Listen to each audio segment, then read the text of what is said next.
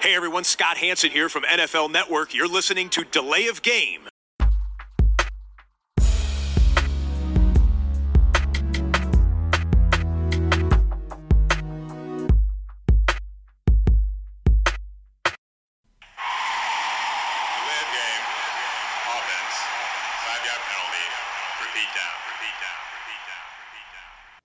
Ja, hallo und herzlich willkommen. Ein frohes neues Jahr wünscht die Crew von Delay of Game, der Football Podcast. 204. Episode. Frohes neues Jahr auch an den Christian. Ui, frohes neues Jahr für dich. Hi. Danke, danke. Ja, bist gut reingestartet. Absolut. Und selbst? Ja, ruhig, ne? Aber wir haben natürlich äh, mehr noch als den vom 31. auf den 1., den 2. Januar im Blick gehabt, ne? Weil da waren ja nun wichtige, wichtige Spiele in der National Football League. Und äh, ich glaube, da sind wir beide auch Hat sich ganz viel schon entschieden, ja? Sich viel entschieden, ja. Ja. Plötz plötzlich plötzlich wird es Ja. weniger, ne? Viel, viel Klarheit äh, nach Woche 17. Reden wir heute drüber. Und ja, ich glaube, wir beide, habe ich ja gerade schon gesagt, äh, konnten nicht ganz, waren nicht ganz unzufrieden mit dem, was wir äh, da letztlich bekommen haben zum Jahresstart 2022. Ja, unser kurzer Plausch. Äh, wir wollen ihn nicht äh, unnötig in die Länge ziehen, sondern gehen zu den wichtigen Fragen über. Und äh, ich weiß nicht, letzte Woche haben wir so früh aufgenommen, dass du, glaube ich, einen Kaffee getrunken hast. Ja. Jetzt sind wir wieder an einem Dienstagabend. Da habe ich eine starke Vermutung, es ist kein Kaffee. Nein, das ist kein Kaffee, das ist natürlich ein Bier. Und mir sagte jemand, es ist zu wenig Abwechslung bei mir bei der Bierfrage. Und deshalb habe ich jetzt hier einen Schlüssel Gold. Noch nie getrunken. Welche Überraschung, das habe ich heute auch. Ah, Ja, das Session Pale Ale vom Schlüssel. spannend. Wir gucken mal, wie es Prost, Tobi. schmeckt. Prost und euch auch allen. Prost aufs neue Jahr.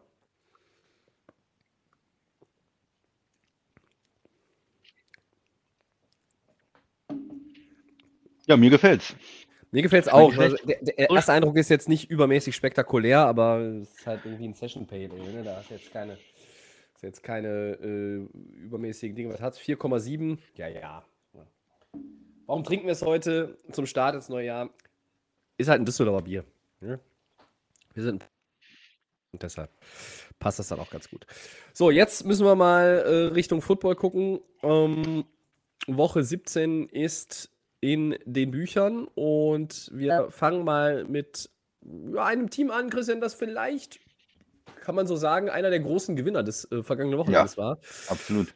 Die Cincinnati Bengals, äh, angeführt von ihrem Quarterback Joe Burrow und seinen vier Touchdown-Pässen, gewinnt Cincinnati mit 34-31 gegen die Chiefs und sichert sich damit den Divisionstitel in der AFC North. Und ja, wir müssen natürlich beide Seiten beleuchten. Einmal sagst du bestimmt gleich noch was zum Spiel äh, und dann wollen wir Ja. mal die Fragen stellen, was trauen wir Cincinnati in den Playoffs zu und was bedeutet die Niederlage jetzt für die Chiefs? Bitte sehr. Ja, erstmal zum Spiel. Ge geiles Spiel, oder? Also das hat jetzt nicht enttäuscht als äh, Spitzenspiel. Äh, Kansas City muss nach Cincinnati reisen in Woche 17 und hat vorher überlegt, was kann passieren. Ich habe ja gesagt, ich traue Cincinnati den, den Upset zu. Äh, ich sag äh, Game Pick Cincinnati. Und am Anfang sah es nicht gut aus. Äh, Kansas City wie in den letzten Wochen äh, Offense rollt, machen 28 Punkte in der ersten Halbzeit, sieht einem Shootout aus, aber Cincinnati konnte in der ersten Halbzeit erstmal nicht so mitgehen und, und lag halt zurück. Und äh, in der zweiten Halbzeit spielt dann auch die Defense besser. Kansas City kommt so ein bisschen raus in der Offense. Und ja, es ist spannend. Es steht irgendwann 31, 31. Und äh, ja, aber Cincinnati hat dann dieses, dieses Momentum auch, dass äh, alles funktioniert, die tiefen Pässe funktionieren. Burrow ist ähm, ja spielt eins zu eins gegen Mahomes. Er hat sich dann nicht irgendwie versteckt, er musste sich nicht zurücknehmen. Es war nicht klar, wer der bessere Quarterback ist an dem ähm, Tag. Und manche sagen vielleicht sogar, er hat ihn ähm, ausgespielt dann irgendwie im Laufe des Spiels in der zweiten Halbzeit. Äh, Chase ist fantastisch. Der Rookie Receiver von den Bengals hat 266 Yards gehabt, hat ähm, war, war ja war nicht zu halten von Kansas City. Immer wieder frei gewesen, immer wieder hat ihn gefunden.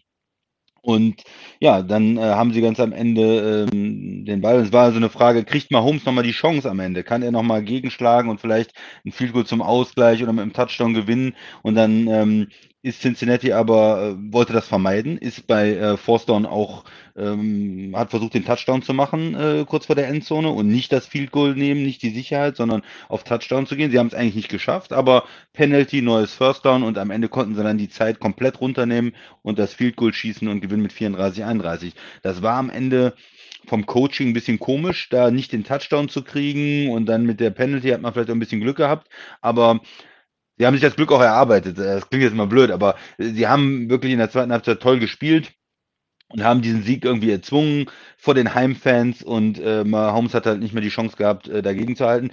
Und ja, super Sieg, weil damit hat man die North gewonnen, man ist sicher in den Playoffs und äh, man glaubt natürlich jetzt auch daran. Man hat Kansas City geschlagen, das ist bis jetzt beste Team in der AFC in den letzten Wochen. Ähm, wenn man die schlagen kann, die einen riesen Lauf hatten, äh, ja, dann kann man doch auch alle anderen schlagen in der AFC. Dann kann man auch Tennessee schlagen, dann kann man auch äh, Buffalo oder New England schlagen. Und ich glaube, da ist jetzt auch ein, ein, Glaube in Cincinnati. Warum nicht die Bengals, ne? sagen sie sich jetzt Richtung AFC Championship Game. Ja, ich fange mal mit den Chiefs an. Ähm, das war, ich fand es erstmal ein überragendes Spiel und auch ein Spiel, was natürlich so, du hast es eben schon beschrieben, ein bisschen hin und her gegangen ist. Mm, für die Chiefs ist es die erste Niederlage nach, ich glaube, acht Siegen in Folge und es kostet sie das First Round bei. Das ist halt das, was du, was man daraus mitnimmt, ne? Ähm, Mahomes ist, glaube ich, weiß gar nicht, es nicht seine erste Niederlage im Monat November, Dezember, Januar? Ich glaube ja, ne? Ja, oder ähm, zumindest Dezember, Januar. Hm. Ja, also die, da sind halt so ein paar Serien auch, auch gerissen jetzt einfach bei den Chiefs. Das ist denen letztlich egal. Ich glaube, was wirklich ärgerlich ist, ist die Tatsache, dass du das First Round Buy jetzt mutmaßlich ja weggeworfen hast. Also was heißt weggeworfen? Verspielt das hast, dir, ja. Das ist dir verspielt. Du hast 28-17 vorne, da konntest du danach nicht mehr viel ausrichten. Und ähm, die O-Line hat Mahomes gut protected. Da war Cincinnati, glaube ich, keinen einzigen Sack. Ähm, da waren jetzt auch nicht viele Fehler im Spiel. Sie haben das einfach mit sauberer Defense ähm, dann gedreht und dass sie natürlich auch, ja, diese zwei überragenden Figuren dann hatten, die Bengals. Ähm, da komme ich dann gleich auch nochmal zu. Ich mache mir trotzdem, nach, trotz, trotz dieser Niederlage, mache ich mir um die Chiefs eigentlich keine Sorgen. Ich weiß nicht, ob das jeder so sehen würde, weil man natürlich sagt, okay, hier ist dein Winning Streak und dein Win Streak ist unterbrochen oder, oder beendet und du hast hast diesen Platz 1 jetzt verspielt. Ich glaube, die Chiefs brauchen das First Round bei nicht unbedingt. Ähm, vielleicht ist eine Niederlage jetzt auch noch mal ganz gut, dass sie ja einmal irgendwo einen äh, kleinen Schuss von Bug bekommen haben. Ähm, aber das, das weiß man ja jetzt noch nicht. Das muss man erstmal abwarten. Und bei Cincinnati Joe Burrow 971 Yards in den vergangenen beiden Spielen. Das ist die zweitbeste Marke der NFL-Geschichte. Nur Doug Prescott hatte, glaube ich, mal 974. Er hat acht Touchdowns in den zwei Spielen, keinen Pick. Äh, die Offense kann gegen jede Defense Alarm machen. Das ist so auch, auch, das, was man mitnehmen muss jetzt aktuell aus den letzten Spielen der Bengals. Die Chiefs Defense war ja sehr solide in den letzten Wochen, hat auch das Team über weite Strecken getragen. Äh, und dann kommt halt Cincinnati ja, die in der ersten Halbzeit sicherlich ein paar Probleme auch hatten und dann war auch die Chiefs-Defense noch ein bisschen besser. Aber dann hat sich diese, diese Klasse durchgesetzt. Und bei, bei den Bengals frage ich mich dann nur, wie ist es in den Playoffs? Da sind halt viele, die noch gar kein Playoff-Spiel gemacht haben. Fangen wir mit dem Quarterback an. Äh, auch Zach Taylor hat ja noch als Head Coach jetzt kein Playoff-Spiel gespielt oder, oder gecoacht und gewonnen. Ähm, aber du hast diesen aktuell richtig heißen Quarterback, der vor einigen Wochen noch viel kritisiert wurde, auch von uns, weil er halt viele Interceptions geschmiss geschmissen hat. Jetzt ist er in einer richtig guten Form, hat in einer engen Division in den richtigen Wochen, in den richtigen Momenten jetzt guten Football gespielt und sie haben diesen ersten Divisionstitel seit 2015. Ähm, aber was kommt in den Playoffs? Das ist die Frage. Und äh, was trauen wir ihnen in den Playoffs zu? Du sagst, Christian, du traust ihnen viel zu. Äh, ne? Wenn man Kansas City schlägt, warum schlägt man dann die anderen nicht auch? es kommt aufs Matchup an und auf wen du triffst. Wenn sie nochmal gegen Kansas City spielen, würde ich ihnen nicht die Favoritenrolle äh, zuschustern, nur weil sie halt vorher jetzt hier einmal geschlagen haben. Das ist. Burrow ist unexperienced in den Playoffs. Ne? Und Cincinnati hat halt auch so ein bisschen Playoff-Fluch. Ne? Also, ich glaube, da hat von uns beiden noch keiner die NFL verfolgt, Christian, als sie das letzte Mal ein Playoff-Spiel gewonnen haben. 1990 gegen die Houston Oilers. Ja. Äh, wer sich fragt, was aus denen eigentlich geworden ist, äh, der Nummer 1 zieht dieses Jahr. Ja? Das sind die Tennessee Titans mittlerweile. Ähm, ja, also ich tue mich, tu mich schwer, da irgendwie jetzt den Bengals äh, so auch irgendwie wahnsinnig viel zuzutrauen. Dafür ja, sind sie mir eigentlich auch noch zu unerfahren, aber äh, sie haben sich den Ja, Divisionssieg verdient und das war eine gute Leistung und das muss man erstmal stehen lassen. Bitte. Genau. Ja, ich wollte jetzt nicht so reingrätschen. Also vielleicht zu Cincinnati, was traut man denen zu, wo man ein bisschen noch Probleme hat und was man ja auch am Ende vom Spiel gesehen hat. Ähm, dem Head Coach traue ich noch nicht hundertprozentig. Du hast gesagt, die Erfahrung und das am Ende des Spiels, das er halt auch in der, in diesen Situationen, wo manchmal Two-Minute-Drill oder am Ende von einem Spiel oder wie setzt man die Auszeiten ein und dieses auch, was so ein Brady immer hat, okay, wir haben jetzt noch 90 Sekunden, ich mache mal schnell noch einen Field Goal Drive und dieses in den Situationen äh, dann das, das Richt Richtige zu machen. Ähm, da, das muss man mal sehen, ob sie das in den Playoffs hinbekommen. Und äh, oft braucht man ja mal so ein Jahr, wo man dann ein oder zwei Playoff-Spiele gewinnt, bevor man dann den nächsten Schritt macht Richtung, Richtung Super Bowl. Ähm, von daher glaube ich nicht, dass sie es in den Super Bowl schaffen. Aber so ein AFC Championship Game würde ich ihnen zutrauen jetzt. Also, dass sie in den Playoffs auch zwei Spiele gewinnen, ein, zwei Spiele gewinnen. Und das kommt, glaube ich, auch sehr auf Seeding an, was, was dann hinterher ist. Wie, wie kristallisiert sich das heraus? Ist, spielt man wirklich gegen Kansas City oder stolpern die woanders? Ähm, wenn jetzt zum Beispiel Tennessee der Einzieht ist, die kriegen auch einige Spieler zurück und riesen Respekt für Tennessee, über die sprechen wir vielleicht ja auch nochmal. Ähm, die sind natürlich als Footballteam auch schlagbar, wenn man sich das anguckt. Die haben, äh, sind nicht so stark wie jetzt ein typischer Nummer 1 Seed. Die haben auch fünf Niederlagen dann. Ähm, und von daher, ja, also zwei Siege würde ich ihnen irgendwo zutrauen, je nachdem, wie die Kombinationen in den Playoffs sind. Ein bis zwei Siege. Ähm, aber es ist natürlich auch möglich, dass man mit einem unerfahrenen äh, Coach Quarterback äh, früh rausgeht. Aber bis jetzt war doch das ein absolutes Highlight. Man schlägt Kansas City, man gewinnt die Division, man reißt sie irgendwie den Steelers äh, weg. Äh, die Browns, die letztes Jahr up and coming waren, äh, sind jetzt wieder äh, weiter unten. Die Ravens haben es dieses Jahr nicht geschafft, sondern nein, Cincinnati ist, ist da ganz oben. Und ich glaube, die Fans können sich einfach freuen. Äh, Burrow ist der Mann. Ich glaube, das, das muss man einfach immer wieder sagen. Das äh, ist ja nicht Ja. bei allen hohen Draftpicks so. Er hat es in seiner Rookie-Season schon gezeigt und jetzt auch wieder. Franchise Quarterback schreibe ich ihm drauf, ja. Und ähm, das Einzige, was ihn stoppen kann, ist eine schlechte O-Line und Verletzungen eigentlich, so Mhm. wie es im Moment aussieht. Ähm, das ist immer noch in Cincinnati nicht gut. Das ist der Preis, den man zahlen musste, weil man auch Chase wollte als Receiver. War ja immer die Option mit dem, mit dem Tackle. Man kann es jetzt nicht kritisieren. So wie der spielt im Moment äh, und so viel Yards wiederholt, kann man es nicht kritisieren. Äh, Im Moment Gesundheit, die, die Langzeit, äh, langfristige Gesundheit von äh, Burrow ist natürlich extrem wichtig und das wäre auch, glaube ich, für die Offseason der nächste Schritt. Besorgt euch irgendwie noch bessere äh, O-Liner, äh, dass er da nicht äh, verletzt ist, weil die Skill-Position-Player habt ihr in der Offense und dann ist es eine richtig, richtig runde Sache.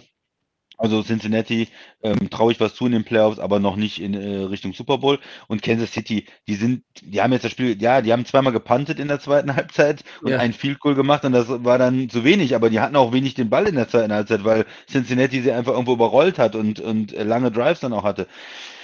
Ja, ich denke, äh, trotzdem muss man Cincinnati alles ähm, zutra- äh, Kansas City alles zutrauen. Es, du hast gesagt, es wird ein bisschen schwerer. Wenn man nicht die Nummer 1 Seed hat, wenn man nicht diese Bye Week hat, hat man einfach ein Spiel mehr äh, in der AFC und es sind alles ähm, Mannschaften, die natürlich was können in den Playoffs und ja, von daher ist es ein bisschen schwerer geworden für Kansas City jetzt den Super Bowl zu erreichen. Es ist, wenn sie der ähm, Nummer 1 Seed wären, wären sie, glaube ich, der klare Favorit auf den Super Bowl. So sind sie vielleicht immer noch der Favorit in der AFC, aber nicht mehr der klare Favorit. Ähm, dann haben so Teams wie die Bills und, und ähm, ja, äh, Tennessee auch, auch mehr Chancen, bessere Chancen natürlich gegen Kansas City, ähm, wenn sie nicht äh, auswärts spielen müssen.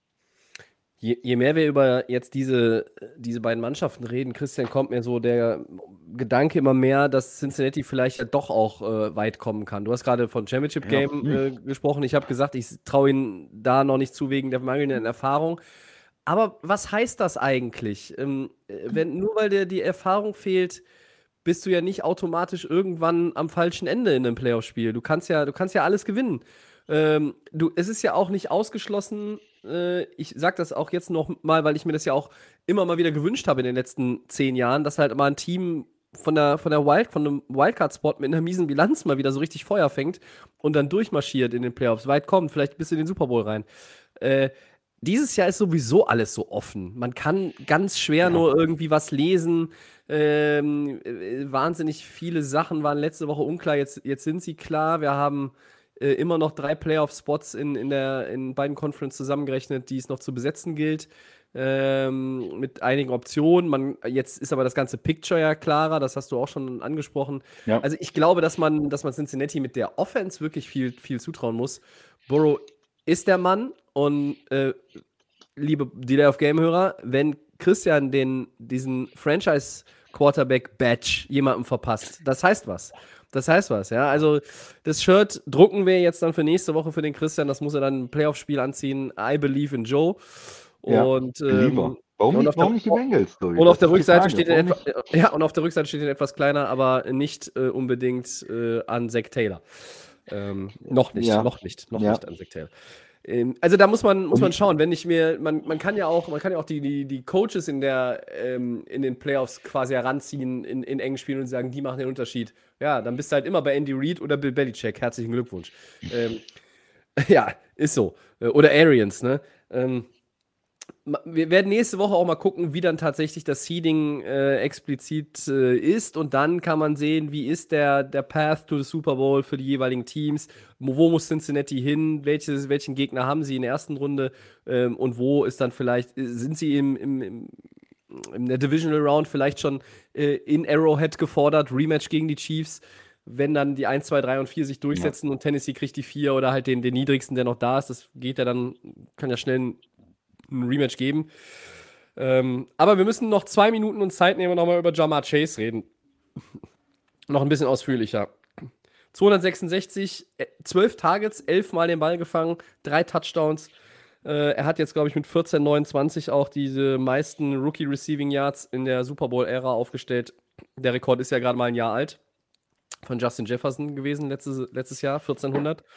Und klar, die Jungs haben so ein bisschen die Connection auch, ne? Äh, Burrow und Chase. LSU auch Absolut. gemeinsam gespielt, dass das hilft. Das habe ich, das habe ja sogar ich als äh, Football-Laie äh, immer mal wieder angedeutet, dass das vielleicht ganz gut funktionieren könnte. Und wenn man sich jetzt auch nochmal dieses Spiel anguckt, guckt euch einfach auch nochmal in Ruhe Catch für Catch an. Da war so ein paar Dinger bei. Da ist der Pass gar nicht mal so gut.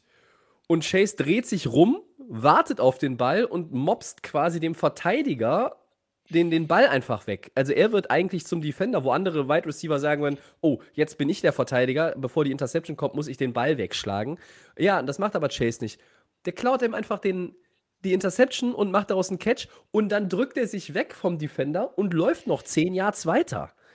Also der hat die Übersicht, der hat die Balance und, und das ist halt, das siehst du nicht bei jedem Rookie Wide Receiver. Wir haben alle gewusst, der ist gut und der ist mutmaßlich der Beste aus der ja nun wirklich nicht schlechten Draftklasse. Aber was der Junge macht, äh, klar, er hatte auch so ein paar Up-and-Down-Phasen in der Regular Season, aber dieses Spiel war, glaube ich, so, ja, der, das letzte Statement, wenn es noch überhaupt eins gebraucht hätte für den Offensive Rookie of the Year Award. Ja?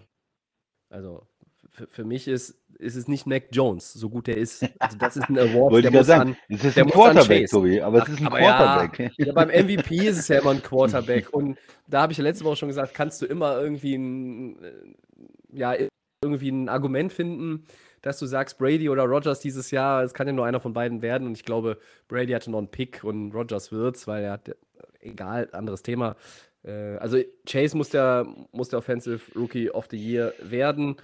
Äh, und ich glaube, an dem, wenn der fit bleibt, hat man in Cincinnati Spaß und auch als neutraler Beobachter für, für viele, viele Jahre. Ähm, der wird noch mehrere Rekorde brechen. Ja, auf jeden Fall. Und jetzt letztes Jahr mit, mit äh, Jefferson ein Wahnsinnstalent, der den Rekord aufgestellt hat und dieses Jahr schon wieder gebrochen. Ne? Und man nicht über 17 Spiele, schon nach den 16 Spielen hat er jetzt schon mehr Yards. Das heißt, man hat doch jetzt ein wahnsinniges, ich meine, wir haben jetzt eine, eine Situation, dass sehr viel gepasst wird einfach in der Liga, aber trotzdem die letzten Jahre, ähm, zwei Jahre kam jetzt eine richtige Flut von talentierten Wide Receivers auch wieder in die Liga. Ne? Ja. Und da das ist es immer äh, Charakter und mh, hm, ja, ein blödes Wort, aber mir fällt kein besseres ein, diese Halbwertszeit. Ne? Also wie lange ist der auf hm. hohem Niveau? Ähm, Cooper Cup zum Beispiel spielt jetzt ja auch ein Riesenjahr. Und wie lange ist der auf diesem, diesem Niveau? Der ist halt jetzt schon diese zwei, drei Jahre älter als ein Jefferson oder ein Chase. Äh, trotzdem hat, kann er natürlich auch noch vier, fünf Jahre auf, auf, auf, auf wirklich gutem Niveau agieren. Äh, bei Leuten wie DeAndre Hopkins äh, wird es jetzt langsam auch schon schwieriger, viel verletzt. Michael Thomas hat jetzt irgendwie äh, schon eigentlich zwei solchen Jahre, muss man sagen. Julio Jones ist in die Jahre gekommen, der hat sich bei Tennessee jetzt auch nicht, nicht mega geglänzt. Äh, und, und so hat sich das, äh, ja klar, Devante Adams ist da äh, eigentlich ja immer die Nummer Also eins. in, in, den, in den mittleren Jahren so ein bisschen noch, aber es ist auch unterschiedlich. Bei right, äh, Wide Receiver, da gibt es ja auch noch manchmal äh, Leute, die bis, ich meine jetzt nicht bis Ende 30 richtig gut spielen, aber zumindest bis Mitte 30. Ne? Da haben wir auch richtig gute Saisons gesehen. Ähm, das ist schon möglich, aber es gibt halt auch diese Abstürze. Ne? Man denkt immer an Ja. Beckham, der in den ersten Jahren richtig stark war, dann viele Verletzungen hatte. Muss man schauen, wie sich das entwickelt. Aber erstmal im, in der Rookie-Season oder in den ersten zwei, drei Jahren äh, so eine Leistung zu bringen, ist schon Wahnsinn, weil eigentlich Receiver ja auch immer ein bisschen braucht. Normalerweise ist dein erstes Jahr bei Running Backs vielleicht, aber bei Receivern ist das nicht dein stärkstes. Normalerweise war es immer so Jahr drei. So Mhm. ersten ein, zwei Jahre äh, Rookie und dann reinkommen und dann Jahr zwei schon Ansätze und Jahr drei ist dann das, ja, ähm, äh, explodiert die Produktion und man ist dann Pro Bowl Receiver oder sowas. Und Ja. ja, jetzt hier haben wir zumindest zwei Leute, äh, die wirklich schon in Jahr 1 explodiert sind und äh, zumindest Jefferson konnte das ja auch und da haben wir ja letzte Woche drüber gesprochen, im Jahr 2 auch absolut bestätigen. Ne? So ist es. Ich, und, und Chase wird sich an diesem Rookie-Jahr ja messen lassen müssen. Ne? Aber trotzdem, wenn du musst nicht jedes Jahr jetzt auch in der, sagen wir mal, der macht nochmal 100 Yards in der, in der Woche jetzt.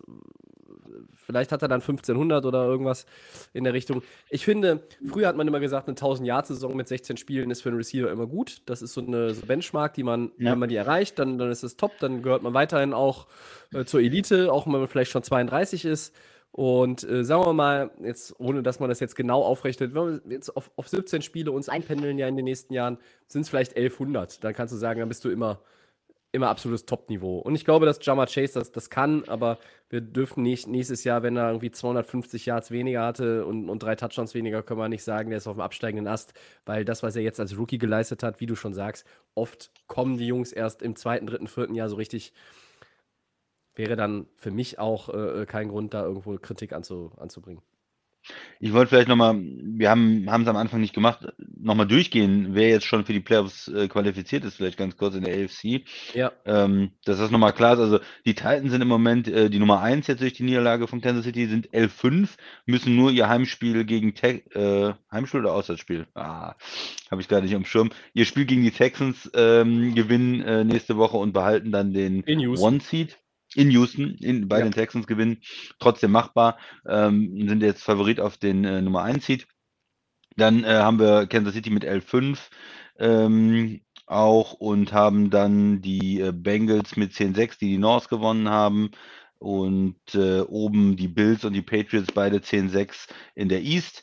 Äh, die Bills äh, brauchen nur ihr Spiel zu gewinnen und gewinnen dann die Division äh, gegen die Jets. Also auch da sieht es so aus, als wenn die Bills gewinnen und dann die Patriots ähm, ein Wildcard-Team sind.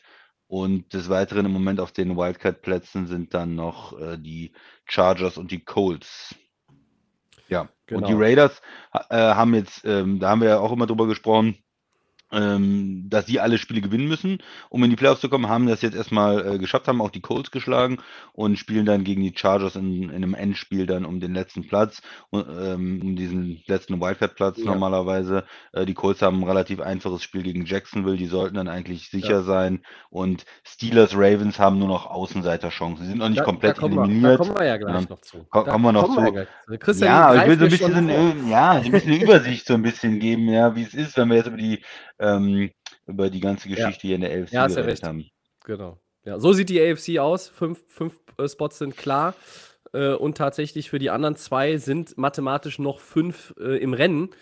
Äh, aber da kommen wir in Segment 4 zu. Ähm, Steelers und Ravens sind dann äh, eigentlich auch schon relativ wahrscheinlich und schnell raus. Sie spielen ja gegeneinander. Baltimore braucht sogar auch noch einen Loss, glaube ich, von Miami, die eigentlich ähm, ja, nur noch in der, in der Gleichung für Baltimore wichtig sind, weil die Dolphins sind ja auch eliminiert. Ähm, dazu dann nachher Ja, noch gleich mal mehr. Und von der AFC, glaube ich, switchen wir doch mal in die NFC. gerne.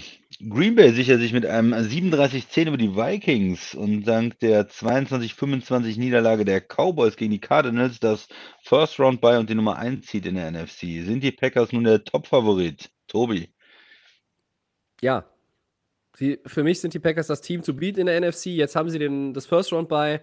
Äh, wer die Packers rausschmeißen will, um Richtung SoFi Stadium zu kommen, muss durch Lambeau Field. Also um in das modernste Stadion zu kommen, muss man äh, in einem ganz alten Stadion bei wahrscheinlich auch ganz ekligen Bedingungen gewinnen gegen einen Quarterback, der nochmal richtig Bock hat, gegen ein Team, das einen Headcoach hat, der eigentlich in seinen ersten drei Jahren viel zu wenig Lob bekommen hat für das, was er da macht. Äh, vor allen Dingen dieses Jahr, wenn du überlegst, äh, also gefühlt es waren nicht, es waren nicht 15 Starter, aber es waren gefühlt 15 von 22 Startern, die Green Bay teilweise ersetzt hat. Ähm, sie hatten alles. Sie hatten Verletzungen, sie hatten Covid, sie hatten, äh, sie hatten Diskussionen links und rechts über Rogers und über jetzt zuletzt auch nochmal Devante Adams und mögliches Franchise-Tag, weil Contract Talk irgendwie auch abgebrochen schon seit Sommer. Also die, da war ganz, ganz viel los bei den Packers, aber sie spielen guten Football. Ich finde, sie haben auch die Defense ähm, um weit zu kommen, auch, auch, die auch einen Super Bowl entscheiden kann. Also, weil die spielen auch wirklich gut und kommen ja jetzt Spieler zurück. Äh, Jair Alexander zum Beispiel, haben wir die Tage drüber gesprochen, Christian, wurde jetzt, glaube ich, noch geschont. Der, der ist aber auch auf dem, äh, auf dem Weg zurück. Und wenn man jetzt in Woche 18 Detroit spielt, ja, dann schont man vielleicht schon auch den einen oder anderen und bringt auch den einen oder anderen noch nicht wieder rein in einem ja wirklich bedeutungslosen Spiel und dann hast du danach noch frei und kannst schön trainieren und dich vorbereiten auf wen auch immer, der da kommt. Und dann äh, sind auch so Leute wie, weiß nicht, Zedarius Smith dann wieder dabei, David Bakhtiari Könnte. kommt dann vielleicht ja auch nochmal. Dann hast du deinen Stamm-Left-Tackle. Ich glaube, dann macht sich Rogers in der Pocket, also nicht, dass er sich überhaupt Sorgen machen würde, aber dann ist er, glaube ich, noch gechillter. Also die Packers sind für mich in der Gesamtkonstellation äh, wenn da jetzt nicht nochmal irgendwie Covid einen Riesenwirbel veranstaltet in dieser, ja, in diesem Team, sind sie das Team to beat. Und wenn ich noch kurz zu den anderen Satz sagen kann, guckt euch doch jetzt einfach nochmal Woche 17 an. Die Buccaneers hätten fast gegen die Jets verloren. Ja, ähm, aber es sind halt auch die Buccaneers. Die machen am Ende noch den Drive und gewinnen das Spiel. Natürlich, Tom Brady gewinnt, der, der verliert doch nicht gegen die Jets, bitte, das ist unter seiner Würde. Das habe ich mich noch zweieinhalb Stunden gefragt. Das, wie kann das eigentlich sein, dass er heute vielleicht gegen die Jets verliert? Nein, aber am Ende nein. war ja klar, er wird es nicht. So, dann haben wir die Rams, die im Spiel bei den Ravens gegen die Viertbesetzung von Oberammergau irgendwie dann in der Defense. Also eigentlich war das Spiel Matthew Stafford gegen Chuck Clark und das hat Stafford gegen Chuck Clark verloren. Dann haben wir aber haben wir so der Rest noch ein bisschen mitgebracht, mitgebracht und dann gut, Stafford war im letzten Drive, wo die Rams nochmal scoren mussten. da, war da war er wirklich gut.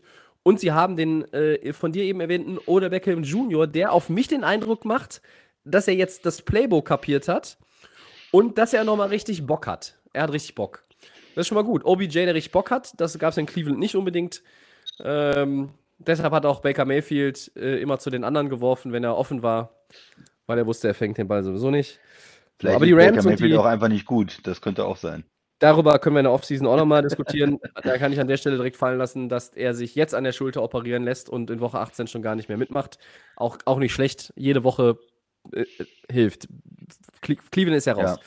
So, ist dann, aber auch seine äh, Schulter, mit der er nicht wirft, ne, um diese ganzen Entschuldigungen jetzt mal rauszunehmen. Ja, das äh, je nachdem, von, auf, auf, welche Seite und in welcher Bewegung ist, das habe ich im Fernsehen auch Oder beobachten können, war das schon, glaube ich, schmerzhaft und hat ihn eingeschränkt.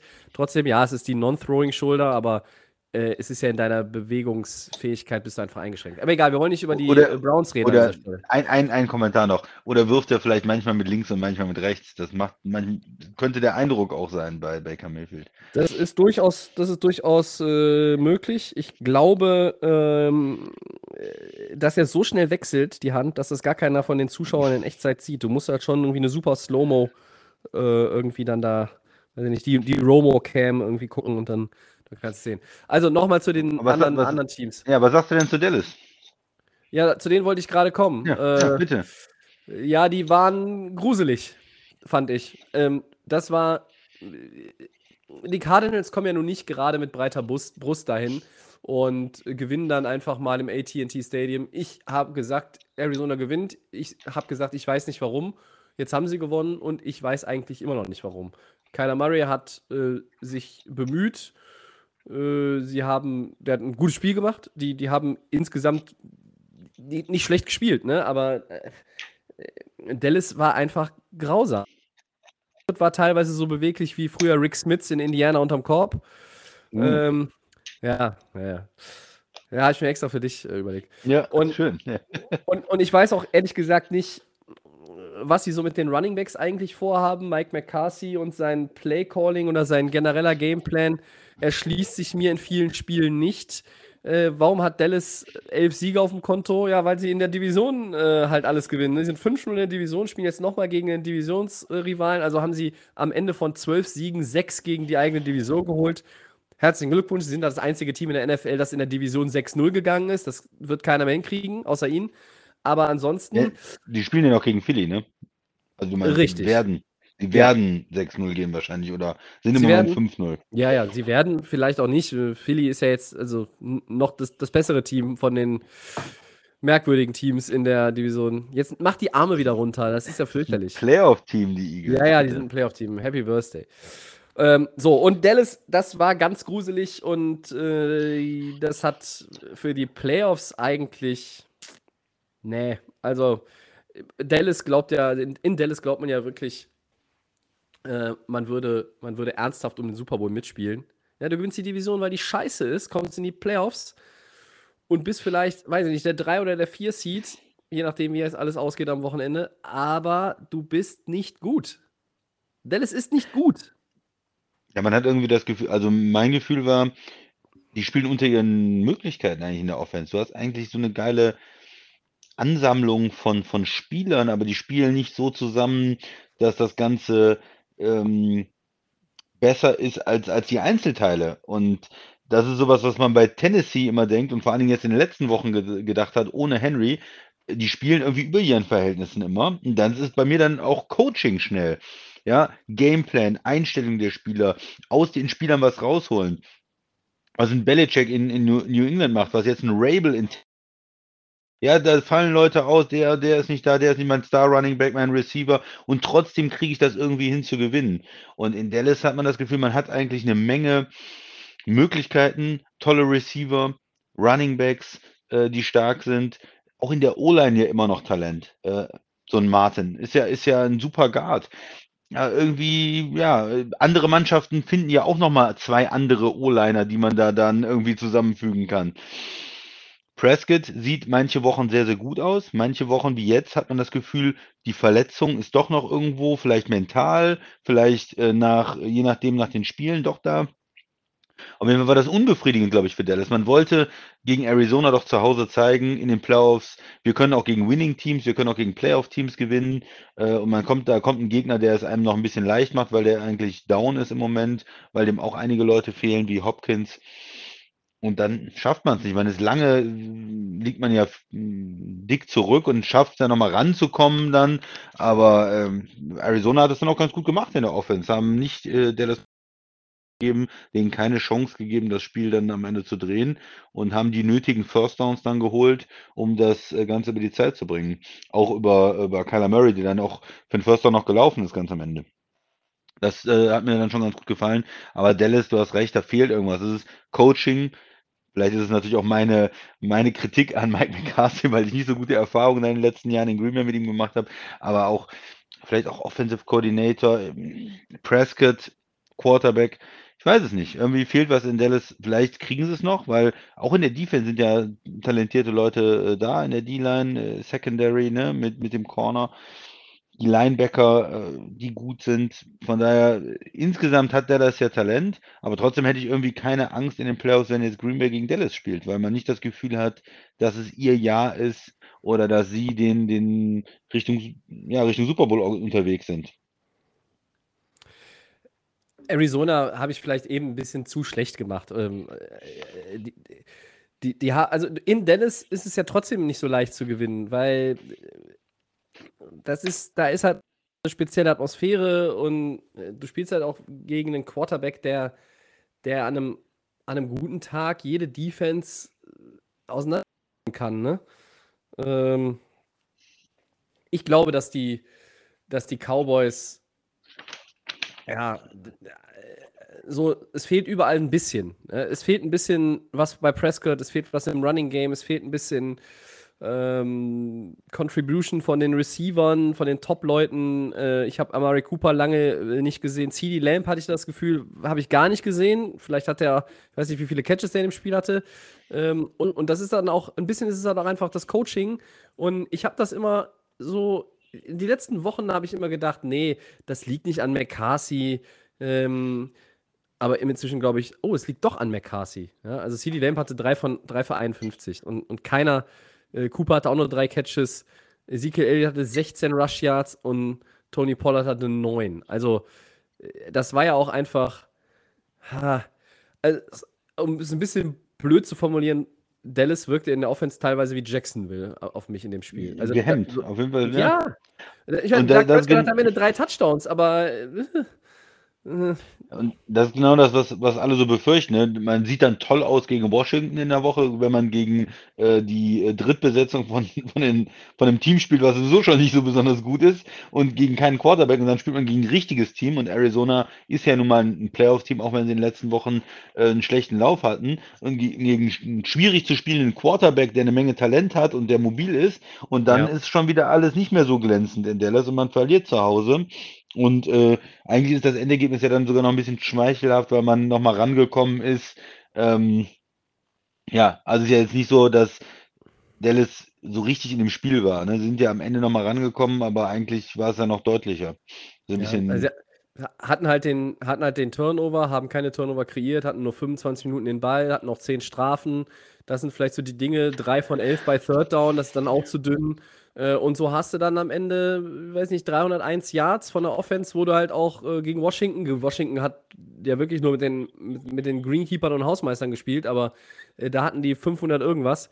Ich glaube, ich glaube, dass Dallas, das ist halt so ein Auf und Ab. Das ist halt kein Team, was stabil genug ist, um in den Playoffs dann auch einen Run zu starten, wenn du nur noch gegen gute Teams spielst.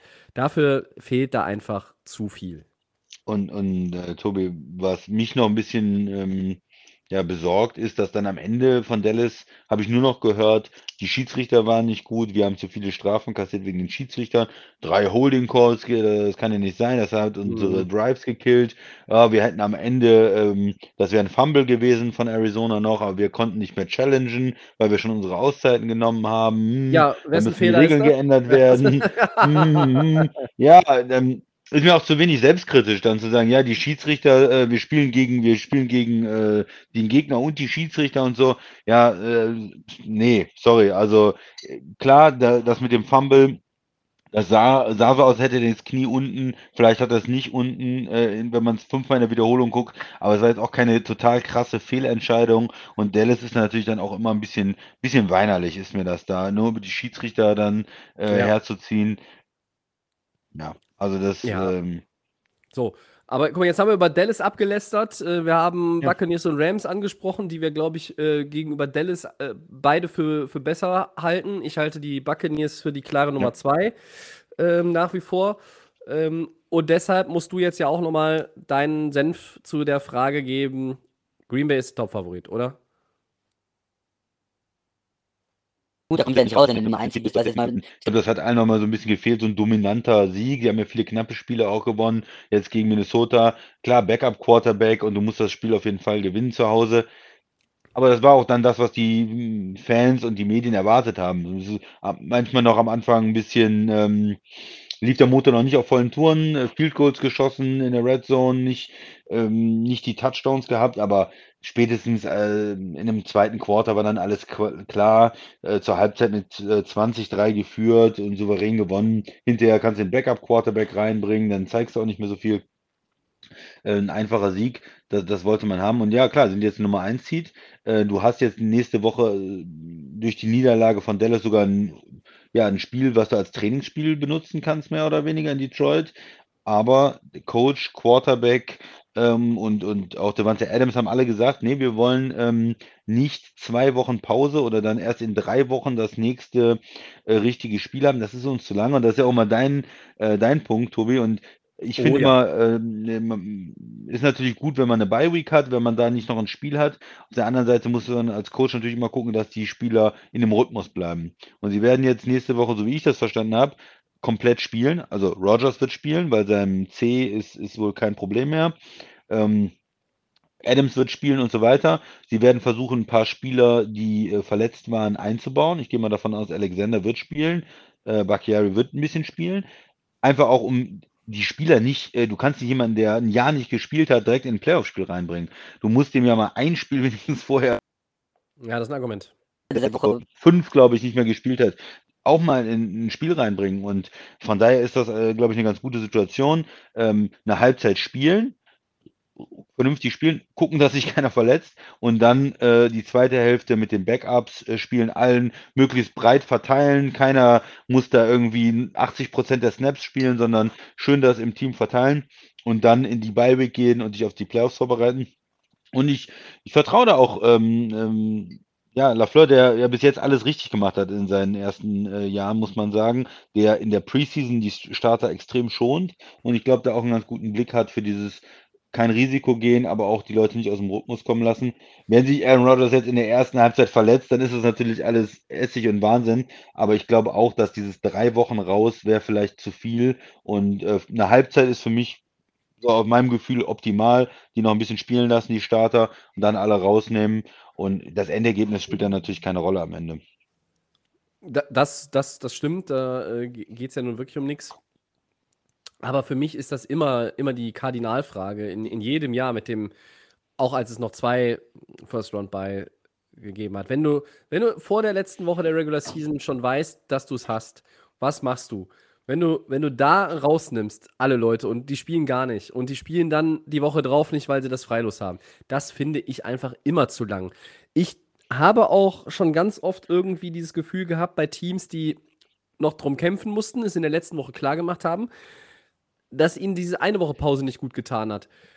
Heutzutage ist es, glaube ich, viel wichtiger noch als früher oder wieder wichtiger als früher es zu haben, weil gerade auch eine bei den längere Teams, Saison nochmal. Du hast viele längere Leute, Saison. die ausgefallen sind. Mit Covid ist ja auch eine, auch wenn du, wenn du nicht ins Krankenhaus musst, die haben vielleicht auch dann ein paar Wochen nicht trainiert und so. Also, Ja, Ja. ja, aber der, der Hauptpunkt ist halt gerade bei den Teams, die alte Quarterbacks haben oder halt auch Mhm. erfahrene Leute auf den. Skill-Positions, die einfach mal so ein Devante Adams, der ist was, 29, wenn der dann nochmal seine Knochen anderthalb Spiele schonen kann oder anderthalb Wochen sozusagen, das tut ihm nicht schlecht, glaube ich. Es, ja, du kannst immer Pro und Contra finden und auf der einen Seite steht immer das Wort Rhythmus. Es ist immer das Wort Rhythmus. Und wenn du jetzt gegen Detroit eine Halbzeit mit allen spielst, dann bist du noch im Rhythmus. Da bleibt der Rhythmus. Auch wenn du dann zweite Halbzeit mit Jordan Love spielst, Bakhtiari wieder rausgeht, Adams nicht mehr spielt, Aaron Jones nicht mehr spielt, vielleicht sogar AJ Dillon auch geschont wird, äh, ne? Und man da irgendwie mit, mit, mit ganz äh, äh, tief in dem, im Depth-Chart weiterarbeitet.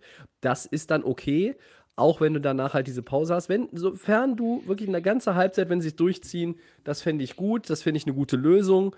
Ein Risiko ist immer, aber das Verletzungsrisiko, ich weiß, das ist auf dem Footballfeld höher, aber äh, Aaron Rodgers kann auch zu Hause Kann, irgendwie kann dem, dem, dem kann Training auch, was passieren, klar. ja, dem kann auch eine ohne Toilettflasche auf den verletzten C fallen und dann, dann kann er nicht spielen. Also, ne? Es gibt die verrücktesten Dinge und aber da musst du, da kannst du nicht drauf achten. Ähm, du kannst die Jungs auch nicht in Watte packen, das ist jetzt die wichtigste Zeit des Jahres, darauf arbeiten die hin. Äh, nicht nur in der, in der Regular Season, sondern auch in der Preseason mit, mit hartem Training, in der, im, im- Trainingscamp und äh, auch, auch so halt, äh, wenn jetzt gerade äh, keine organisierten Teamaktivitäten sind, äh, machen die ja auch, äh, machen die ja auch nicht nur drei Monate Urlaub und, und, und, und fressen und rauchen und trinken. Von daher, ja, so. Und deshalb haben wir jetzt relativ lange über was geredet, was eigentlich sonnenklar ist, nämlich dass die Packers das Team to beat in der NFC sind. Ja, ich, bei mir ist vielleicht noch ein, ein Satz dazu, ein bisschen äh, Kopf und Herz. So vom Gefühl her habe ich manchmal das Gefühl, wenn sie äh, der Nummer 3 Seed wären und als Underdog zum Beispiel nach, ähm, äh, nach Dallas fahren, da würde ich auch sagen, Mensch, das ist auch ein Spiel, was man gewinnen kann. Und generell in, in meiner Fanzeit waren sie nicht zu Hause als Favorit so erfolgreich. Ja. Ein NFC Championship Game mit ähm, gegen die Jets, äh, Giants damals verloren, ähm, noch äh, mit Rodgers nochmal gegen die Giants verloren. Äh, jetzt zuletzt gegen Tampa verloren zu Hause. Äh, das heißt, da war auch ähm, das, dieses Favorit zu Hause, hm, keiner kann nach Green Bay fahren. Ja, äh, ich glaube da nicht unbedingt dran. Aber auf der anderen Seite, diese eine Woche in äh, nicht zu spielen zu müssen, äh, sehe ich, also vom Kopf her ist es natürlich trotzdem wertvoll und vom Kopf her sind sie dann jetzt trotzdem der Favorit in der, in der NFC. Ganz wichtig noch für alle Quarterbacks, die nach Lambo Field kommen in den Playoffs und vielleicht beim Cointoss in der Overtime nochmal das Mikro des, des Referees in der Nähe haben. Sagt nicht den Satz, we take the ball and we're gonna score. We're gonna score. Und in dem Fall, in dem Fall äh, müssen wir ja sagen, and we're gonna win nach den neuen Overtime-Regeln. Sagt diesen Satz nicht. Ich glaube, ich glaube, das, das kostet Karrieren. Das kann Karrieren kosten. Ne? Großartig, ja. So, dann äh, haben wir noch eins, Christian, weiter, Segment 2. Da müssen wir ja einfach drüber reden. Wir haben in vier Jahren die Lay of Game immer, also sehr oft über ihn geredet. Anfangs noch sportliche Sachen, danach eher weniger sportlich. Es ist quasi ein Abschied mitten im Spiel. Antonio Brown zieht während der Partie der Buccaneers bei den Jets sein Trikot aus, geht in die Kabine und wird dann quasi ja, von Bruce Arians entlassen in der Pressekonferenz. Was machen wir aus dieser Nummer rund um AB? Du zuerst. Ja, er ist ja im Prinzip nicht entlassen, er hat sich ja selbst entlassen oder so. Er, er sollte wieder äh, aufs Spielfeld zurückgehen. Er hat gesagt, nein, er hätte irgendwie eine, was mit dem Knöchel oder was, Verletzung, er will nicht spielen und der Coach äh, hat ihn mehrfach aufgefordert zu spielen. Dann hat er gesagt, nee, und hat dann sein Trikot ausgezogen und seine Sachen ausgezogen und hat gesagt, ich gehe jetzt. Ne? Und gut, du kannst ihn hinterher nochmal entlassen und das deutlich machen, aber eigentlich ist er ja gegangen. Er, ja. er hat äh, gekündigt, er hat ja, quit, ja, ist einfach ja. äh, verschwunden sozusagen. Ja, ähm, eine, eine bizarre Geschichte hat man so noch nicht gesehen. Ähm, passt aber zu ihm, ja. Er ist bizarr, äh, es ist eine Menge vorgefallen. Äh, er hat es ja nicht geschafft, mal irgendwie ein paar Wochen, dass man nichts Verrücktes von ihm hört.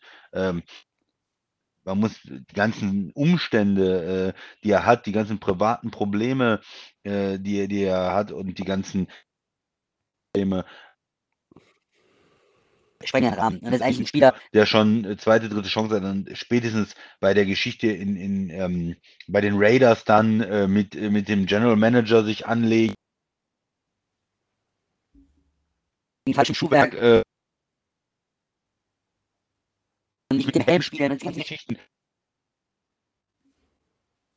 Wenn New England rausgeflogen ist. Äh, verbraucht und ähm, normalerweise hätte man ihn ähm, in, in Tampa auch nicht unbedingt noch eine Chance geben sollen vielleicht. Es ist ähm, ja so, dass da glaube ich, dass äh, dieses Football-Talent immer überwiegt in diesem zynischen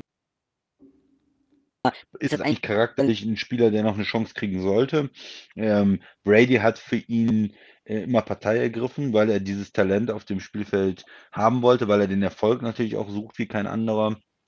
Aber das ist ein, ähm, ja, ein Spieler, der, der eigentlich nicht mehr in die Liga passt. Und ich glaube, jetzt hat er es auch endgültig verwirkt, äh, nochmal nach diesem ähm, Abschied in Tampa.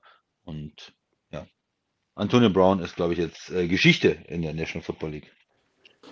Das Schöne bei dem Thema Antonio Brown ist, dass jetzt wieder die ganzen Football-Experten sich als Hobbypsychologen hervortun und jetzt wieder irgendwie ja, analysieren, der Mann braucht Hilfe, der Mann braucht keine Hilfe, hm, kann man jetzt auch drehen und wenden, wie man will. Also, wenn ich sowas sehe in einem Teamsport, dann kann ich einfach nur sagen, Antonio Brown hat sie nicht mehr alle. Ja? Ähm, hat er jetzt eine Verletzung für, für den Ärger gesorgt oder war das jetzt kein Problem? Lässt er jetzt seine Incentives sausen, wo er quasi auf eine Million Dollar verzichtet, die er vielleicht noch hätte einspielen können? weil er auch nur ein, ein schmalen, äh, schmales Base Salary hatte. Ich weiß es nicht. Ähm, Brown wird im Sommer 34. Alleine deshalb kann ich mir kaum vorstellen, dass zur neuen Saison jemand nochmal irgendwie auf seine Dienste scharf sein wird. Ähm, wir haben ja eine, wir haben eine schöne Umfrage auch äh, auf unserer Twitter-Seite gemacht. Äh, die läuft, glaube ich, jetzt aktuell noch, beziehungsweise ist jetzt nach der Aufnahme auch gleich durch. Wie geht's für Antonio Brown weiter? Äh, ins Sommerhaus der Stars? Eine Nebenrolle bei den Kardashians, eine eigene Sitcom oder eine MMA-Karriere waren die Antwortmöglichkeiten. Und MMA-Karriere liegt ganz weit vorne. Äh, ich hatte auch überlegt, anstatt MMA-Karriere vielleicht einfach einen Boxkampf gegen Kanye oder sowas. Ähm, und NFL habe ich da schon als Option gar nicht mehr aufgeführt. Äh, ich bin, bin etwas fassungslos gewesen, als ich das gesehen habe am Sonntag. Auf der anderen Seite sagt man sich dann so, wenn man das sich zehn Sekunden angeguckt hat, das Spektakel, ja, ist ja der Antonio Brown, ne? Also wenn das einer so abzieht, dann der.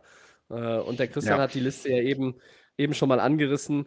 Das ist ja unglaublich, wenn man sich das mal, wenn man sich das mal überlegt. Ähm, kannst du dich noch, kannst dich noch an den Dezember 18 erinnern? Da durfte er in Woche 17 bei den Steelers nicht mehr spielen, äh, weil er einen Ball irgendwie in Richtung des Teamkollegen geschleudert hat. Ne? Dann äh, gab es den Trade, äh, du hast diesen Frostbite äh, da irgendwie mit, mit dem Fuß, das hast du ja, hast ja angesprochen. Dann ging es um den Helm. Ähm, so, dann bei den Patriots, einen Tag nach dem Signing ging es dann los mit der ehemaligen Trainerin, die da irgendwie Vorwürfe erhoben hat. Dann hat er sogar, glaube Ja. ich, noch ein Spiel gemacht, einen Touchdown gefangen. Dann ist er entlassen worden.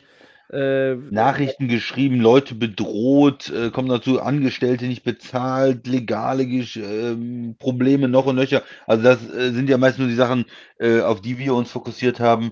ja, In den Teams, äh, was irgendwas mit Football zu tun hat. Er hat ja noch einen, einen ganzen Rattenschwanz daneben noch, ne? Richtig, dann äh, mehrfach jetzt auch suspendiert aus unterschiedlichen Gründen. Zuletzt irgendwie ein gefälschtes Impfzertifikat und was es nicht alles gab. Und Jeden Quatsch, ja. ja, und, und wenn jetzt wirklich ein Team meint, vielleicht ein Playoff-Team, das sagt, oh, den, den würden wir jetzt nochmal, wenn das dann vertraglich überhaupt möglich ist, jetzt irgendwie für die Playoffs nochmal an Bord holen, das ist ein erfahrener Mann, der hat noch was im Tank. Entschuldigung, der gehört, der, der GM, der den Move macht, gehört vom Owner, wenn es nicht ein und dieselbe Person ist, aber so, so ginge da natürlich auch, gehört eigentlich sofort irgendwo in, in irgendeinen Funkturm in die Antarktis gesetzt. Also weg, dann, dann, dann kannst du sie nicht mehr alle haben. Diesen Typen, Ja. dir zu holen, bringt nichts als Ärger. Ähm, es ist ein Wunder, dass, Ari- dass, dass die Buccaneers es so lange mit ihm ausgehalten haben, dass sie ihn nochmal verpflichtet haben. Da ist natürlich Tom Brady ein, ein großer Fürsprecher gewesen. Der äh, AB durfte ja auch bei, bei Tom Brady wohnen, äh, äh, zwischenzeitlich. Also man hat alles für ihn getan äh, und dann kommt am Ende so eine Nummer, äh, die auch von dem Spiel ablenkt. Und sagen wir mal, die hätten wirklich gegen die Jets verloren. Ja, dann wäre es auch fürs Playoff-Seeding der Buccaneers nochmal wieder eine ganze Ecke schlechter Ja, gewesen. Ich, Tem Temper, wenn wir jetzt mal sportlich gucken, Temper sieht im Moment nicht so, nicht so gut aus, nicht so stabil aus. Die Defense spielt halt dieses Jahr nicht so gut wie letztes Jahr. Man kann gegen sie laufen, was man letztes Jahr überhaupt nicht konnte. Äh, Anfang der Saison viel Probleme in der Secondary, Verletzte. Haben natürlich eine ältere Truppe dann auch zum Teil mit, mit einigen Leuten in der, in der Front, für die so eine Saison auch extrem lang ist. Ich würde trotzdem die Defense äh, nicht unterschätzen in den Playoffs. Und äh, Offense ist es jetzt einfach, äh, ja, vorher hatte Tom Brady eine Menge Waffen, eine Menge gute Receiver, Tight Ends, Running Back und das ist jetzt ausgedünnt.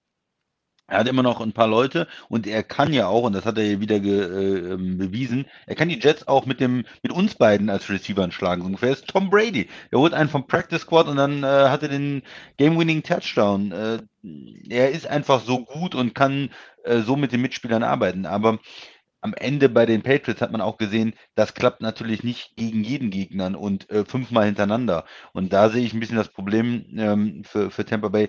Evans muss jetzt irgendwie auch Richtung 100% gehen und fit sein. Wenn der nicht 100% fit ist, dann ist das zu wenig auf Receiver, weil du jetzt mit Goodwin und äh, Antonio Brown deine Nummer 2 und 3 ja, und äh, die haben dahinter noch Leute, 4, 5, 6 sind auch okay, aber du wirst äh, auch ein paar richtig äh, gute Spiele von Evans brauchen in den Playoffs, denke ich. Und er muss irgendwie fit werden, damit das was wird äh, in- für, für Tampa. Playoff Lenny ist ja auch aktuell nicht am Start und Klar, äh, Running Backs ist auch ein Problemthema, ja. Und äh, am Ende hast du, hast du Brady. Ich hatte, hatte gestern auch noch mal so ein bisschen eine MVP-Diskussion. Und da habe ich gesagt, es ist, Rod, es ist Rogers und es ist nicht Brady. Ähm, beide würden ja hier sowieso auch jeden MVP-Award gegen, gegen weiteren Ring eintauschen. Ob das jetzt für, für Rogers dann der was zweite wäre Zweite, äh, oder, für, oder für Brady der äh, 24. Das ist ja wurscht. 17. Ja. 17. Äh, Ich glaube einfach, da- dass, es, dass die da nicht so einen Wert drauf legen. Ich habe auch noch einen Gedanken dazu. Äh, Brady, ja, entscheidender Drive und dann macht er es wieder und dreht das Spiel. Er gewinnt das Spiel. Nicht, ne? Also manchmal gewinnt Tom Brady das Spiel, nicht das Team, für das Tom Brady spielt. Das ist dann wirklich einfach zu 99% Brady. Und Tom Brady zeichnet halt Dinge in Kombination aus, die, wo ich finde, die haben man andere Quarterbacks auch in der Geschichte nie so gehabt. Einmal diese unglaubliche Ruhe gepaart mit einer mit Selbstvertrauen in der Pocket. Ja, wenn er sieht, die Pocket wird immer kleiner, andere Quarterbacks fangen an zu tippeln, bewegen sich, drehen den Oberkörper, gucken. Tom Brady bleibt stehen. Der, der, der Mann ist 44. Der, dem ist es auch egal, wenn er dann von zwei Defendern zusammengecrushed wird. Nimmt er hin. Dann hat er diese unglaubliche Field Vision, die kein anderer hat, weil er hat dann auch wirklich die Ruhe, während die Pocket immer kleiner wird, die Progression durchzugehen. Er wirft den Ball nicht irgendwie hektisch, er wirft den Ball nicht ins Aus, er guckt auch nicht, ob er einfach nur irgendwie einen kurzen Pass zum Running Back irgendwie äh, rüber, rüber dumpt, sondern er guckt dann weiter durch. Und wenn er jetzt wenn, wenn man jetzt alle hätte mit, mit Gronk und AB und, und äh, Godwin, dann ist er halt irgendwann bei Scotty Miller, der ist die fünfte Option in dem Play. Ja, aber dann wirft er halt zu dem. So. Und so funktioniert Tom Brady. Und MVP Awards, finde ich, hat Tom Brady viele, wie er auch verdient hat. Wenn ich immer höre, hat Tom Brady hat zu wenig MVP Awards. Nein. In der Regular Season, das war ja auch in New England nicht immer so, dass er da alles in Grund und Boden gespielt hat und, und die überragendsten Statistiken hatte. Tom Brady hat zu Recht so viele Ringe und er hat zu Recht so viele Super Bowl MVPs, weil er ist in den Playoffs vor allen Dingen Mr. Ziege. Dass er der GOAT ist, ist in den meisten Fällen oder, oder zu einem großen Teil einfach seiner Playoff-Spielen und Auftritten äh, zu verdanken. Das war so ein Punkt, den ich gerne auch nochmal anbringen wollte. Natürlich ist er jetzt keiner, der in der, in der Regular Season mittelmäßig spielt. Er holt, wie der Christian jetzt sagt, dann irgendwie noch da mit irgendeinem, er holt noch einen vom Practice Squad und sagt, hey du, du kriegst gleich hier den Touchdown, wir gewinnen gegen die Jets. So. Er ist, nicht, er ist nicht der spektakulärste Quarterback oft in, den, äh, in, in, der Saison, aber er ist dann am Ende in den, in den Playoffs einfach ein unheimlicher Winner und, und, und macht hat in den letzten Jahrzehnten oft dann die richtigen Entscheidungen getroffen, einfach. Und äh, wenn du gewinnen willst, dann, dann äh, gehst du mit Brady. Ja. Und dann hast du, das ist genau das, was ihn auszeichnet. Das ist das, was ihn charakterisiert und was ihn zu dem gemacht hat, was er heute ist und immer sein wird. So, okay. Ich habe ähm, ja auch nur aufgeschrieben bei dem, bei, dem, bei, dem, bei dem Spiel, ganz kurz vielleicht, äh, Brady. Ja, aber ich glaube, es ist die Jets äh, und, und gegen Brady, ja, da gewinnen natürlich äh, nicht die Jets. das ist einfach. Das ist ja, viele, viele Jahre so gewesen. Und zu Antonio Brown, ich glaube, man muss gar nicht mehr viel sagen. Äh, Christian und ich erwarten nicht, dass er nochmal in der NFL aufkreuzt. Nein. Äh, ich halte es auch wirklich für einen Monster, Monster-Fehler, sollte ihm jemand nochmal eine Chance geben. Bei allem Talent, was er immer hatte. Und vielleicht auch jetzt noch hat. Aber das Kapitel muss jetzt endlich, endlich zu Ende sein. Genau wie Segment 2, ja. glaube ich. Ja, richtig. Gehen wir ja. weiter. Segment 3, Over-Under. Christian, wird Rams-Receiver Cooper Cup im letzten Spiel gegen die 49ers mehr oder weniger als 135 Receiving Yards erzielen? Hm. Ich glaube, du hm. nimmst Over als, als alter Rams-Fan und dann sage ich mal ähm, Under. Äh, die schaffen es irgendwie, ihn runterzuhalten. Die 49ers haben nicht die besten ähm, Corner, aber ich denke mal, sie schaffen es so, ihn auf 120 zu halten. Ich habe es ja letzte Woche gesagt, ich, es muss viel passen und ich traue es ihm zu und ich traue es ihm immer noch zu. Ich sage Over. Er kann ja sogar auch noch, wenn er, wenn er 12 Catches hat und 136 Yards, hat er nicht nur den Rekord von Megatron, sondern er hätte auch den Receptions-Rekord von Michael Thomas, äh, der auch gerade mal ein Jährchen alt ist. Den hätte er dann auch äh, übertroffen. Aber ähm, er hat einen schönen Satz auch gesagt. Er, Cooper Cup sagte: Ja, für mich ist das jetzt gar nicht so von Bedeutung, weil das sind halt 17 Spiele. Die Jungs haben das in 16 Spielen gemacht. Man muss das alles separat betrachten und bewerten. Aber der Thomas-Rekord ist äh, zwei Jahre alt. Zwei Jahre alt. Ja, letztes ja. Jahr war er viel verletzt. Ja, ja, ja genau. Mhm. Zwei Jahre. Okay. So so, äh, ja, haben nochmal? Hast du noch einen? Ja, ja, ja. Werden bei den NFC-Teams, die die Playoffs verpasst haben, mehr oder weniger als zweieinhalb Head-Coaches ihren Posten räumen müssen? Hey. Tobi. Ja, der gefällt mir gut. Ich, ich bin bei Over. Äh, auch hier Over. Oh. Ja, ja. Ich, ich glaube, dass es dann doch äh, mehr sind. Gucken wir mal in die, in die ähm, NFC rein. Ja, also wer ist raus? Detroit, die Giants, Carolina, das Footballteam, Chicago, Seattle, Minnesota, Atlanta. Das sind die, die jetzt schon feststehen, äh, dass sie raus sind. Ich glaube, äh, dass Arthur Smith äh, weitermacht. Ich glaube, dass Ron- neu, ja. Ja, dass Ronny Rivera weitermacht. Ich glaube auch Matt Rule, trotz des ja wirklich nach 3-0 Start, 2-9. Äh, ich glaube auch, dass der weitermachen darf. Joe Judge hat ja schon quasi selber äh, gesagt, dass er eine Jobgarantie hat oder was er da alles von sich gegeben hat. Äh, deshalb muss man, ich würde, ich würde bei den Giants wirklich sagen, äh, da muss ein Wechsel her. Ich erwarte da aber, dass nichts passiert. Ich glaube auch, dass Dan Campbell in Detroit noch äh, ein weiteres Jahr als Chance bekommt. Trotzdem sage ich over, weil ich glaube, Matt Nagy, das geht dem Ende entgegen. Ich glaube, Pete Carroll geht freiwillig und ich denke, die Minnesota Vikings schmeißen Mike Zimmer raus. Deshalb bin ich bei over. Ja, erstmal vielleicht ein kurzer Kommentar zu den Vikings. Das haben wir eben nicht gemacht bei diesem Sieg der Packers. Äh, Ja, guter Sieg und lala. Was mit den Vikings eigentlich? Die haben um ihre Playoff-Chance gespielt in den letzten zwei Wochen. Die hätten, wir haben gesagt, die müssen ein Spiel Rams oder ähm, Green Bay gewinnen, um dann mit dem letzten Spiel gegen Chicago in die Playoffs zu kommen. Sie haben beide Spiele verloren, sind jetzt raus. Aber was habe ich denn da gesehen äh, in Green Bay äh, sonntagsabends?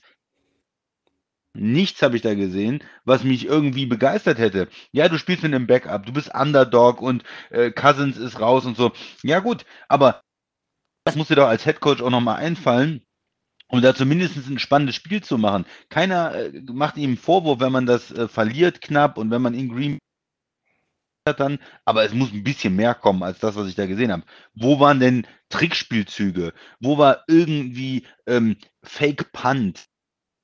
Special Teams der Packers angreifen, die wirklich schlecht sind dieses Jahr. Eine Idee, äh, du hast immer noch äh, Cook und, und du muss ich doch irgendwie einsetzen. Von mir aus packe ich die beide ins Backfield oder irgendwelche Screens, irgendwelche Ideen, kreativ, um die äh, den Ball zu geben und, und, und dann irgendwas zu machen.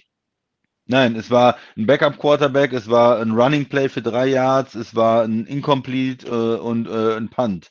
Ja, und, und damit äh, war das Spiel schon zur Halbzeit äh, entschieden. Es war für mich äh, eine schlechte Coaching-Performance. Man muss ja auch Kirk Cousins ist nicht geimpft. Man weiß, er wird wahrscheinlich irgendwann die Saison mal ausfallen. Und dann hat man keine, keinen Plan dafür, man hat keinen, ähm, ja, äh, keinen Gameplan dafür. Ein Backup-Quarterback ist noch da, ein Drittrunden-Pick, äh, den setzt man nicht ein. Ich, keine Idee, mit dem zu laufen von mir aus oder das ganze Spiel nur Wildcat zu spielen mit äh, Cooks, irgendwas, Simmer, irgendwas. Nein, für mich war es eine schlechte Performance.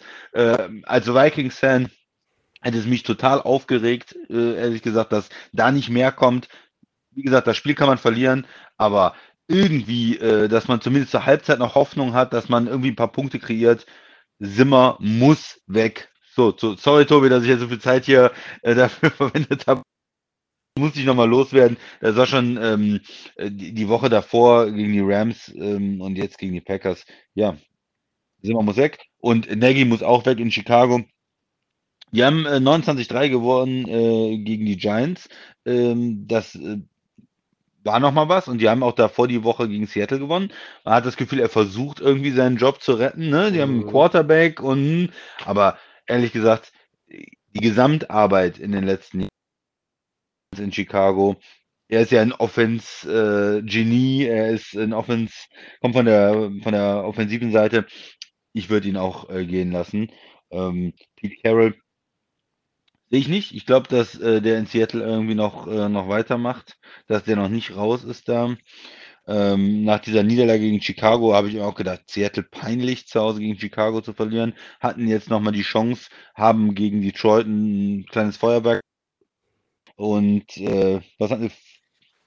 50? Ne, in den 40ern haben wir, glaube ich, ich gescored. glaube, 51 hatten sie gemacht, ne? Ja, 51. Ja, ich muss, Aber ich muss auf jeden Fall, äh, weil ich ich gerade mit Nagy gedacht habe, sorry. richtig, richtig Highscoring Game. Äh, für mich muss auch ähm, Matt Rule gehen und, und oder auch ähm, Joe Judge in New York. Ja, Bitte, was ist das? Die haben verlieren 3 zu 29 gegen äh, Chicago und er sagt hinterher, wir sind auf einem guten Weg und ähm, es würden viele Spieler bei ihm sich spielen wollen, auch für weniger Geld. Hast du das mitbekommen? Das Ja, hat er in der Presse. Pressekonferenz Ja. gesagt.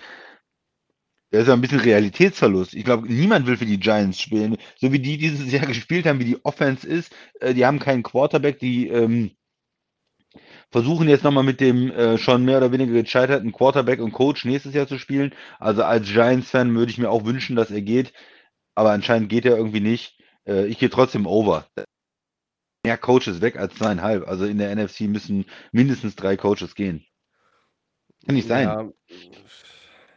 Bei Minnesota kannst du auch noch äh, Kubiak, den Clint, Clint Kubiak ist es, glaube ich, heißt er, den, den OC. Ja. Nach einem Jahr, den kannst du auch in die Tonne hauen. Ich meine, dieses, dass sie mit, mit äh, Sean Mannion oder Kellen Mond dann nichts ausrichten in Green Bay ist ja dann klar. Aber du hast schon recht, dass man dann irgendwie was funkt, ja, probiert, dass was anderes funktioniert, irgendwie ein bisschen Überraschungselement. Einmal, du hast ja nichts mehr zu verlieren. Und das machst du nicht. Äh, und das ist dann einfach auch, das ist wenig, zu wenig, Ja. da passiert nichts. Ja. Ich habe so viele Teams auch dieses Jahr gesehen, die mit ihren Ersatzquarterbacks gespielt haben. Ob das die Ravens sind, äh, ob das die Packers waren in Kansas City äh, oder andere Teams und irgendwas, äh, und gerade wenn deine Play, wenn dein das letzte Spiel der Saison, was noch alles in die Werkstatt, alles, was im Playbook ist, haust du raus. Jede Idee, die du noch hast. Und da war nix, da war nix im Playbook bei, bei den Vikings. Also das äh, war schon peinlich. Und nochmal ein Kommentar zu, zu ähm, den Panthers. Das wollte ich eigentlich auch schon letzte Woche sagen. Diese Idee, zwei Quarterbacks einzusetzen, zu wechseln, einen Newton wieder zu holen und dann Darnold zu spielen und Newton zu spielen und beide sind scheiße, ist auch nichts. Also tut mir leid für die Carolina-Fans. Das ist auch wurstig. Die haben auch die letzten zwei Jahre Quarterback. Erst nehmen sie Bridgewater, der ähm, spielt, spielt ihn nicht gut genug, dann geben sie den ab, holen sie Darnold, verletzt, dann holen sie Newton, der ist natürlich auch nichts mehr, das haben wir in New England gesehen. Er kann mal, macht mal Superman und macht äh, einen Touchdown und dann guckt man beim nächsten Mal wieder hin, da sind sie 21-7 hinten und danach kamen nur fünf Punts.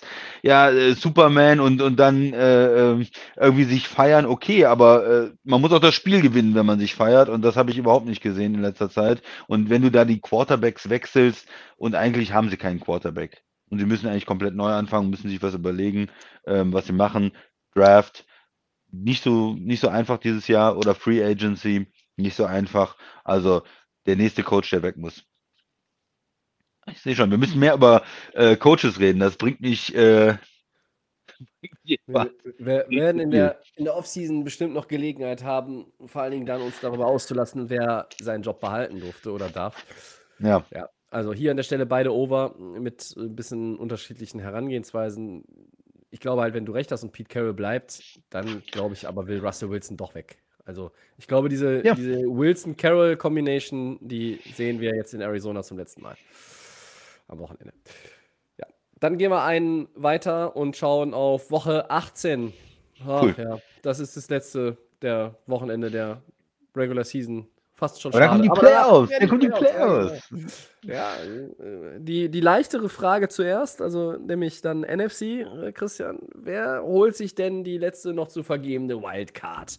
Die 49ers, die bei den Rams antreten, oder sind es die Saints, die bei den Falcons antreten? Und die Saints bräuchten ja ihren Win und den Win der Rams. Und die 49ers haben es ja in der eigenen Hand. Ja, typ, typische Sache hier. Man hat das bessere Team. Das sind die 49ers über die gesamte Saison, glaube ich.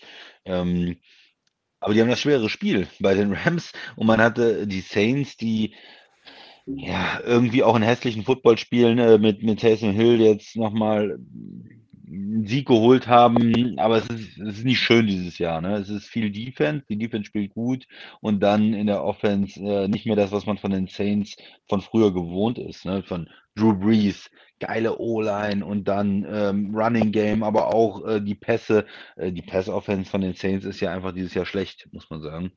Und ein bisschen, ein bisschen anders. Die spielen gegen die, die Falcons und man hätte vielleicht gedacht, die Falcons auch so ein bisschen als äh, Spoiler-Team haben jetzt gegen die Bills gespielt gehabt und haben eine Menge ähm, Geschenke gekriegt, auch von Van Allen. Ich habe es dir getextet am Sonntag, wo ich Ja. gesagt habe, was ja, dieses, man hat der Sieg in New England, da hat er perfekt gespielt und man ist, ah, die Bills und dann spielt er ein Spiel gegen Atlanta und wirft drei Picks und zum das sind so dann wieder diese Entscheidungen ähm, von Josh Allen manchmal, die mir ein bisschen Bauchschmerzen machen, wo ich sage, das darf er nicht machen, wenn die Bills in diesen Super Bowl kommen wollen. Das ähm, gegen, gegen Atlanta kommst du damit durch, sie gewinnen am Ende 29-15, aber äh, uh, eigentlich, äh, eigentlich ähm, geht das nicht. Matt Ryan macht noch eine ganz dumme Aktion, läuft eigentlich zum Touchdown, ist aber zu früh unten mit dem Knie, äh, macht dann Taunting in der Endzone und der Touchdown 15 Yards hinten und, und das wäre es eigentlich nochmal richtig spannend geworden. Also Atlanta hat es auch so ein bisschen äh, verschenkt, das Spiel. Hm, ja, wenn ich mir das jetzt an, wenn ich eine Prognose abgeben muss, ja, du sagst, die äh, 49ers sind ja immer extrem gut gegen die Rams. Äh, die Rams haben Probleme, die 49ers zu spielen. Dann, dann nehme ich die 49ers gewinnen gegen die Rams und dann ist das andere Spiel bedeutungslos. Das ist ein ganz klare Fall. Gibt es für mich kein, keine Überlegung. Äh, New Orleans kann machen, was, was sie wollen. Denn die 49ers gewinnen bei den Rams. Shanahan owns McVay. Daran wird sich nichts ändern. Äh, und das bedeutet natürlich auch für die Rams, dass sie dann mutmaßlich den äh, Divisionssieg und auch das Heimspiel verlieren. Ähm, die Saints, äh, ja, fand ich, die, ich fand die Saints jetzt auch, du hast jetzt gerade ein bisschen über Atlanta gesprochen, ich fand die Saints auch gegen Carolina wirklich ganz hartes Brot.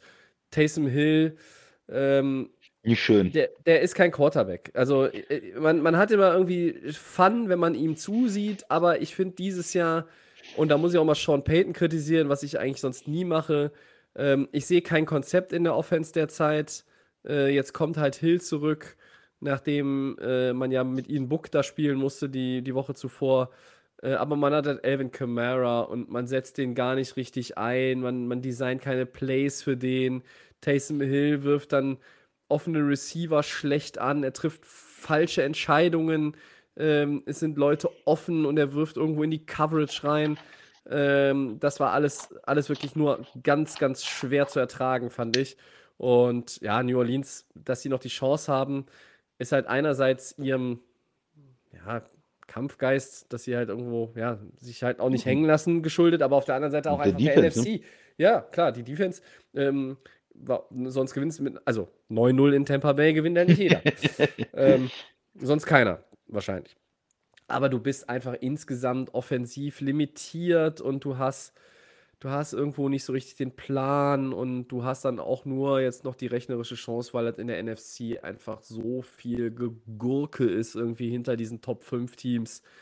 Oh, und für mich, für mich spielt es keine Rolle letztlich, was in dem Spiel passiert, denn die 49ers gewinnen bei den Rams und sind drin. Fertig. Und, und, und traust du den Rams dann auch nicht wegen dem äh, Spiel gegen die Ravens, wegen den Picks von ja. Stafford wieder? Und ja. im, im Fumble hat er, glaube ich, auch noch gehabt, ne? Drei Turnover. Ja, er hatte da wieder drei Pick Turnover. Six vor allen Dingen, ne? Ja, er hatte wieder auch einen Pick Six dabei. Es waren, äh, es sind zu viele Fehler. Wenn die, ich glaube, wenn Matthew Stafford wenig, also gar, diese, diese ohne Turnover die letzten zwei Wochen geblieben wäre, dann würde ich den Rams alles zutrauen. Dann würde ich sagen, die Rams holen den Super Bowl. Aber, äh, und dann wäre ihm auch egal, wenn du sagst, ja, der hat irgendwie in den Playoffs noch nie gut ausgesehen, hat ja auch selten Playoffs gespielt. Ich glaube, das wäre dann wurscht, weil einfach das Team zu gut ist um ihn herum und er ist ja selber auch mit seiner Erfahrung, es ist ja was, ich finde, es ist was anderes, ob du ein, ein, ein, Veteran mit, mit 14 Jahren Erfahrung oder, oder 12 Jahren Erfahrung in den Playoffs hast, der noch nie in den Playoffs was gerissen hat, oder ob du Joe Burrow oder Mac Jones in den Playoffs hast, die im ersten oder zweiten Jahr sind.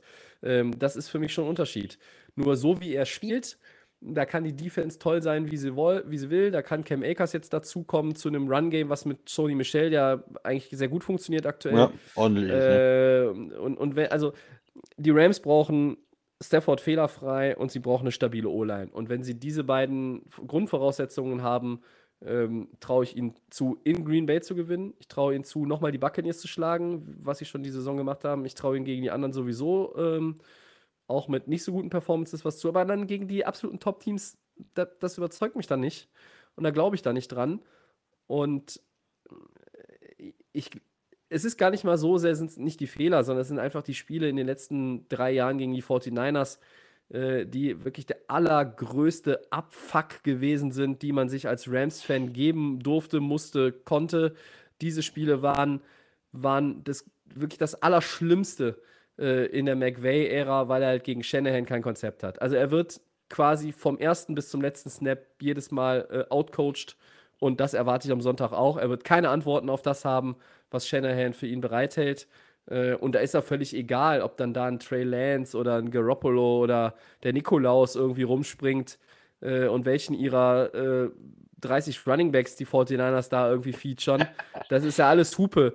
Debo Samuel wird 200 Scrimmage Yards haben aus dem Backfield, aus der Wildcat als Receiver, als keine Ahnung was. Der wird wahrscheinlich auch noch einen Punt-Return-Touchdown oder einen Kickoff-Return-Touchdown auch noch irgendwie einstreuen. Äh, also Debo Samuel wird schon reichen. Ich glaube, der macht mehr Punkte als die Rams zusammen.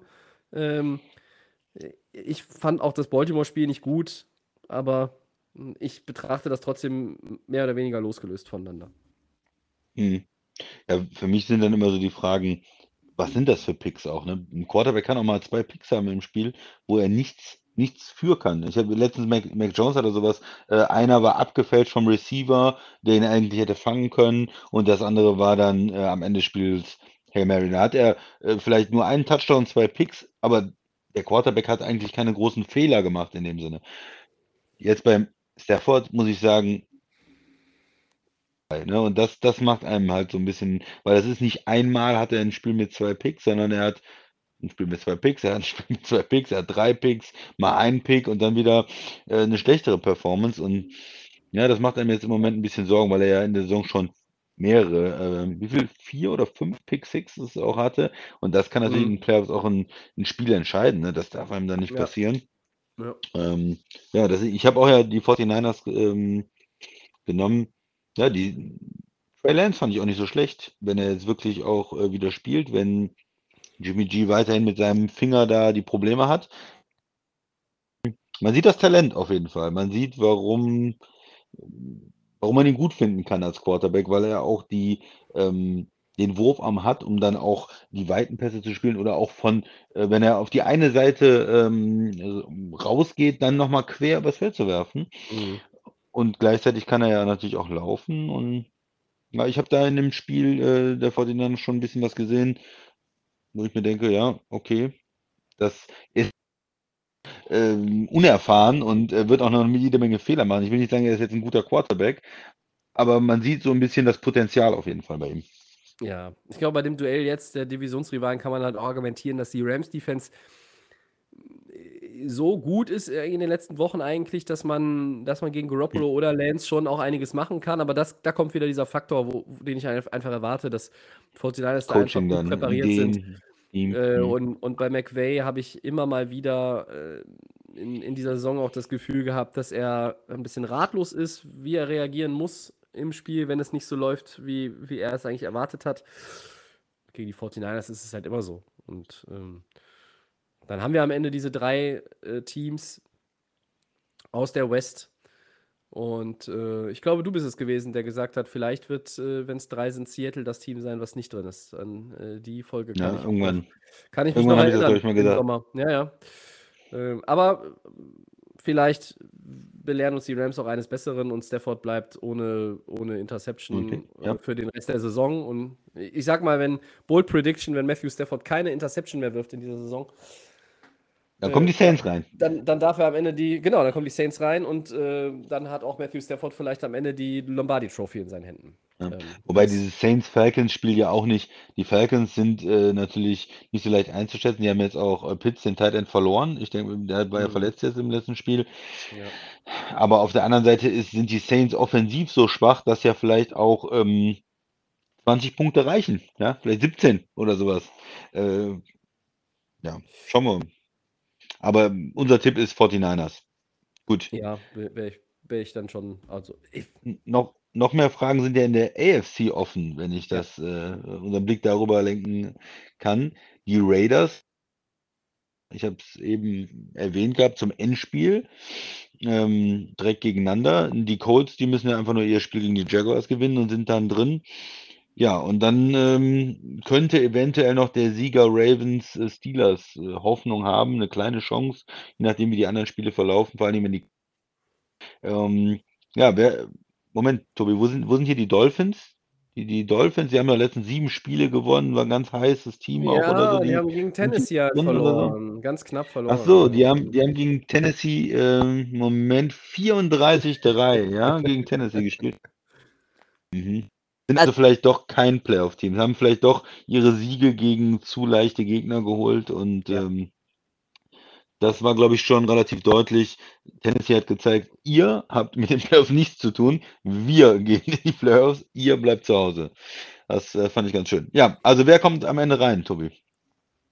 Ja, wer kommt am Ende rein? Äh, ich kann jetzt die, die Kurzfassung geben äh, und sage, es sind die Colts und die Chargers, Mhm. Äh, die jetzt quasi in der aktuellen, im aktuellen Ranking auch auf 6 und 7 stehen. Und ähm, gehen wir mal so ein bisschen tiefer da in, in, in, in, die- Spiele rein. Ich glaube, die Colts gewinnen bei den Jaguars, dann sind sie selber drin. Und damit sind die Steelers und die Ravens ähm, aus dem Rennen. Also die Ravens bräuchten nämlich nicht nur ihren Sieg gegen Pittsburgh, sondern die bräuchten einen Loss von den Chargers, einen Loss von den Colts und einen Loss der Dolphins, die ja bereits elim- eliminiert sind, äh, weil Pittsburgh halt durch dieses Unentschieden den, das halbe Spiel besser ist. Äh, äh, Pittsburgh bräuchte natürlich auch den eigenen Sieg und einen Loss der Colts und dann darf das Spiel Chargers gegen Raiders nicht in einem Tie enden. Ähm, dann würde es für Pittsburgh reichen. Ja, so sagt es das Playoff-Szenario. Großartig. Äh, Also ich glaube, dass die Colts schon in der Lage sind, trotz ein paar Schwierigkeiten bei, bei Carson Wentz jetzt auch, äh, vielleicht auch noch ein bisschen Covid-Nachwirkungen, man weiß es nicht, dass sie gegen die Jaguars schon gewinnen. Die sind einfach schlecht. Äh, und nächste Woche sitzen wir hier und sagen, wie konnten die Colts eigentlich die Playoff-Teilnahme verspielen? Die haben wir gegen Jan Jacksonville verloren. Ja, Nein. aber Tobi, das, das, das glaubt ja keiner, ne? Also die Ja- Nein, Jaguars nein, haben nein, jetzt, nein. was haben die gekriegt von den Pages? 50 auch. 50, Ja. 10 haben die verloren. Ja, das Ähm, es waren 17 Picks, glaube ich, die ich gezählt habe, äh, die die Jaguars ge geworfen haben. Und äh, die Colts waren in dem knappen Spiel gegen die Raiders. Das ging hin und her. Am Ende mit dem besseren Ende für, für die Raiders. Man weiß am Ende gar nicht, hm, die Colts haben das Spiel verloren. Die sahen eigentlich besser aus. Vielleicht auch so im Spiel. Aber ähm, Carr und, und Renfro, die, die Passing Offense der Raiders war dann äh, besser als Wentz äh, und die Passing Offense der Colts. Äh, aber trotzdem ein knappes, äh, knappes 23-20. Also von daher, von der Form her sind die Colts wesentlich besser drauf als die Jaguars und müssten das Spiel eigentlich gewinnen. Von der Form, vom Talent, von allem. Äh, Ja. ja. So, und dann sind die Steelers und die Ravens weg vom Fenster. Da Gut. können die im, im letzten Spiel von Big Ben machen, was sie wollen. Was wir festhalten können durch den Sieg gegen die Browns, Mike Tomlin, 15 Jahre in der Liga, 15 Jahre keine Losing Season. Das hat kein äh, Coach so Ach, geschafft. Ja, das ist einfach Kontinuität. Und selbst aus mittelmäßigen Teams holt er noch immer viel raus, finde ich. Ja, ja. Und das hätte ich ihnen fast nicht zugetraut, wenn man auch überlegt, wie stark die Division ist, äh, in der natürlich auch sich alle mal hier und da Spiele gegenseitig abgenommen haben. Das ist ja, ist ja klar. Also Cincinnati gewinnt die Division äh, und selbst wenn sie ja noch verlieren, gewinnen sie sie halt mit 10-7, aber so ist es dann. Und äh, Colts gewinnen, damit sind die anderen beiden aus der North raus und äh, der Playoff-Platz ist, glaube ich, safe. Und dann kommt es zu diesem Endspiel. Sunday Night ist natürlich auch schön angesetzt Cool. jetzt Ja, ja. dass die Raiders zu Hause gegen die Chargers spielen. Ich halte die Chargers für das talentiertere Team. Ich halte die Chargers für die größere Wundertüte. Und Vegas hat so ein bisschen Momentum nach drei knappen Siegen, muss man aber auch sagen, in Folge. Äh, aber das erste Duell der Saison ging mit 28-14 an die Chargers. Ich glaube, dass die. Äh, ich glaube, dass Justin Herbert den Unterschied macht. Und ähm, ich glaube, Herbert ist ein Tick besser als Carr und Austin Eckler ist ein Tick besser als Josh Jacobs. Und ich glaube auch, dass die, äh, dass Keenan Allen dann auch irgendwie nochmal so ein Spieler ist, der einfach den entscheidenden Catch hier, das entscheidende äh, Field Goal vorbereitende First Down klar macht. Und dann sind es für mich am Ende äh, die LA Chargers. Mhm. Ja, also Colts stimme ich hundertprozentig zu. Ähm, generell entwickelt, wie man so ein bisschen im Kopf hatte. Ne? Wir haben gesagt, die Ravens sind, äh, haben Probleme, äh, sie gehen runter. Ich hätte jetzt auch Cincinnati gegen Kansas City getippt und klar, äh, nicht immer alle Ergebnisse passt, aber auch, dass die, die Patriots sicher in den Playoffs sind, ähm, dass die Colts sicher äh, mehr oder weniger drin sind. Ich glaube schon, dass sie das Spiel gegen die Jaguars und dann, äh, wir hatten ja immer die Frage von den, da waren es glaube ich 7-7, wer von den 7-7 Teams könnte eventuell noch Richtung Playoffs kommen. Ich gesagt, relativ geringe Chance. Die Raiders, wenn ich ein, ein Team nennen äh, muss, glaube ich. Guckst du, Mhm. glaube ich, habe ich das nicht gesagt? Ja, Ich behaupte, ich behaupte schon. Wir haben ja gesagt, das geht nur, indem du halt äh, run alle drei table, gewinnen. ne? Ja, und das, das hätten wäre jetzt die das Situation. gemacht. Und sie das. Ja. Genau, und sie haben sich zumindest verdient, dieses Endspiel. Das haben sie sich verdient, die Raiders. Sie haben nicht aufgegeben. Sie haben ähm, ein schwieriges Spiel gegen die Colts gewonnen und sie haben jetzt dieses Endspiel zu Hause. Und ähm, ja, du sagst, die, die Chargers sind das talentiertere Team. Bin gespannt auf das Spiel. Ich kann mir beides vor, äh, vorstellen, dass wir am Ende sagen, äh, Jacobs geht für 150 Yards, die Chargers Defense, die immer mal Probleme im Lauf, kann ihn nicht kontrollieren und die Raiders gewinnen das Ding. Ähm, wenn es auf den Quarterback ankommt, äh, dann gehe ich da auch mit den, mit den Chargers. Und ja, ich habe irgendwann mal, glaube ich, gesagt, sie, sie kommen nicht rein und es bleiben die Chargers und die Colts und ich würde das jetzt auch nicht ändern. Dafür war mir der Sieg auch zu knapp und ähm, ja, Mhm. ich würde dann auch bei den Chargers bleiben. Ja. Wo es so von den Statistiken, wenn man das sich anguckt, mehr oder weniger so eine 50-50-Geschichte jetzt ist, ne? Dadurch, dass die Raiders zu Hause spielen und Mm, Ja, äh, wie, man, man, sie haben sich klammheimlich da irgendwo an die anderen dran geheftet, sind, sind da so mitgeschwommen und haben sich das, wie du sagst, verdient, das Endspiel da jetzt zu haben. Ähm, ist natürlich, ist natürlich keine, äh, keine so verkehrte Sache für, für eine Franchise, die ein überaus kompliziertes Jahr ja auch hatte, muss man sagen. Die ganze, das ganze Theater um Gruden, das Drama um Henry Rux, ähm, da sind natürlich schon einige Sachen gewesen, die jetzt andere Teams vielleicht nicht so weggesteckt hätten. Ne? Also kann ja sein, dass es da irgendwo dann auch äh, den Bach runtergeht. Ähm, aber es ist halt schön, dass wir zumindest da dieses eine Endspiel haben. Ich hatte mir das ja auch irgendwo in der North gewünscht mit den beiden Matchups, dass es da vielleicht auch noch mal äh, ja irgendwo um, um was geht. Steelers gegen Ravens geht es ja auch noch um was, weil du hoffst ja, da- dass die anderen halt noch, überall ja. strugglen. Ähm, aber wenn ich nochmal auf den, den Schedule gucke, jetzt äh, Woche 18, weiß ich, dass du ja mehrere Fernseher aufstellen wirst, weil du ja nicht nur Green Bay gucken willst, sondern ähm, du bist auch, glaube ich, sehr, sehr heiß auf äh, Washington bei den Giants, könnte ich mir vorstellen. Guckst du am Ja. Sonntag? das ist eins der Jahres, das kann ich nur jedem empfehlen. Ja. Vielleicht und, äh, kriegen die Giants sieben Punkte hin, vielleicht nur drei. Entspannt. Ja, ja und, und ich glaube, dass du auch äh, durchaus Interesse noch hast an Chicago gegen Minnesota. Sehr schön, sehr schön. Vor allen Dingen, wenn Kirk Cousins dann auch nochmal äh, noch mal draußen sitzt. Ja. Hm. Mhm. So, wer wer verliert, muss sofort den Coach feuern. Ne? Das ist die Regel bei dem Spiel. noch, also quasi Antonio Brown Move noch quasi auf dem Spielfeld im vierten Quartal. Vor, dem, vor dem letzten Kneel down. Ja, äh, einen ganz kurzen noch zu den Steelers. Ähm, letztes Heimspiel in Heinz Field für Big Ben und ähm, nochmal ein Sieg gegen den Divisionsrivalen, der ihm ja auch letztes Jahr in den Playoffs richtig einen verbraten hat mit, mit Cleveland. Und dann am Ende letztes Play Kneel down und ich finde, äh, auch wenn man, wir, wir haben ihm viel auf die Mütze gegeben in den letzten ein, zwei Jahren, gerade diese Saison. Ich finde, das hat er sich verdient. Äh, Two-Time-Champion, der letzte aus diesem berühmten 2004er Jahrgang. Ähm, die Frage nach der Hall of Fame ähm, stelle ich dir dann ein anderes Mal. Äh, du hast ja gesagt, Rivers ist halt kein Hall of Famer, weil er hat keinen Ring. Über Eli bist du ja auch immer nicht so happy. Aber ich glaube, Big Ben äh, ist am Ende dann schon äh, ein Mann für Canton. Hat zumindest der Bus heute getwittert, Jerome Bettis. Oder war es gestern? Ah. Ich weiß es nicht mehr. Der ist ja neutral da, muss man Der ja ist ja sagen. neutral. Ja, der hat ja auch nie mit ihm zusammengespielt oder so im Super Bowl. Ja. So, also das, die zwei Cent noch wegen äh, zu Big Ben und, und den Steelers. Äh, und ich glaube, jetzt machen wir Segment 4 zu, es sei denn, der Christian hat noch was und Nö. wir gehen in die Schluss, Schlussphase unserer Episode mit natürlich den Four Downs. Bitte. Ja, erstes Down. Werden die Titans mit einem Sieg bei den Texans die Nummer 1 zieht in der AFC? Ich mach's kurz. Ja. Aha, Und in der, ja, und, und ja. in der Divisional Round haben sie dann wieder Derrick Henry an Bord.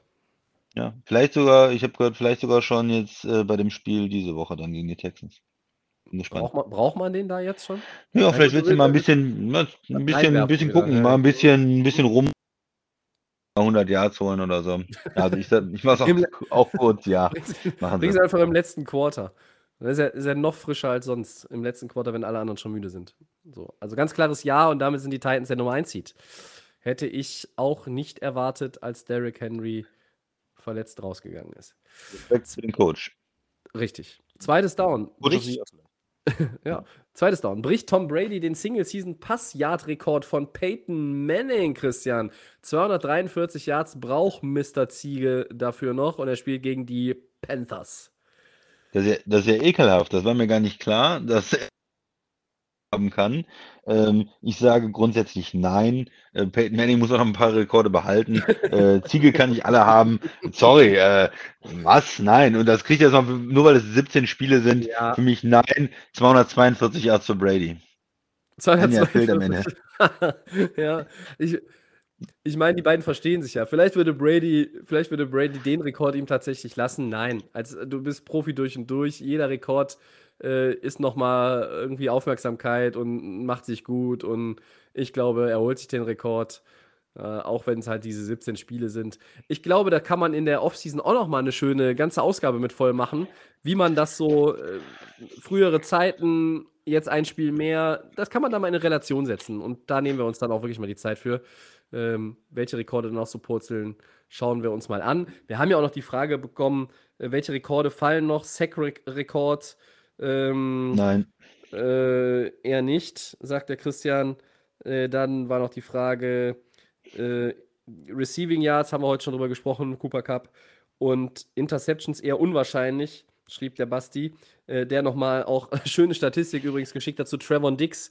Er hat gesagt, Trevon Dix erlaubt in dieser Saison 1000 Yards in Coverage, das ist das meiste in der NFL. Hm. 45% der erlaubten Receptions sind First Downs oder Touchdowns. Die meisten 15 Yard plus Receptions, damit ist er tied for the lead in der NFL. Äh, aber er hat halt elf Interceptions. Und du musst jetzt nochmal in zwei Sätzen sagen, ist der Preis, den man für diese elf Receptions, den wir gerade vorgelesen haben, ist der okay oder ist der zu hoch? Ja, es gibt ja so unterschiedliche Arten von Cornerbacks, von, von guten Cornerbacks. Ne? Es gibt die ähm, Corner, die äh, so gut spielen, dass äh, kaum einer mehr dahin wirft und die auch einfach extrem diszipliniert ihre Routen ähm, oder ihre, ihre Verteidigung laufen oder die Route mit dem Receiver mitlaufen und da absolut nicht zulassen und wo die äh, Quarterbacks schon gar nicht mehr hingucken und gar nicht mehr hinwerfen. Und es gibt diese ja, Ballhawks-Typen. Ja. Peters ist ja auch so ein Typ, der auch mal einen Fehler macht, der auch mal was kassiert, aber der dann auch wieder die Plays macht und dir die Turnover holt. Finde ich auch extrem wertvoll, weil mittlerweile in äh, der NFL ja jede Possession extrem wertvoll ist, viel gescored wird und wenn du den ähm, Turnover voll. Mir ist in dem Fall allerdings das ein bisschen zu extrem, weil Hm.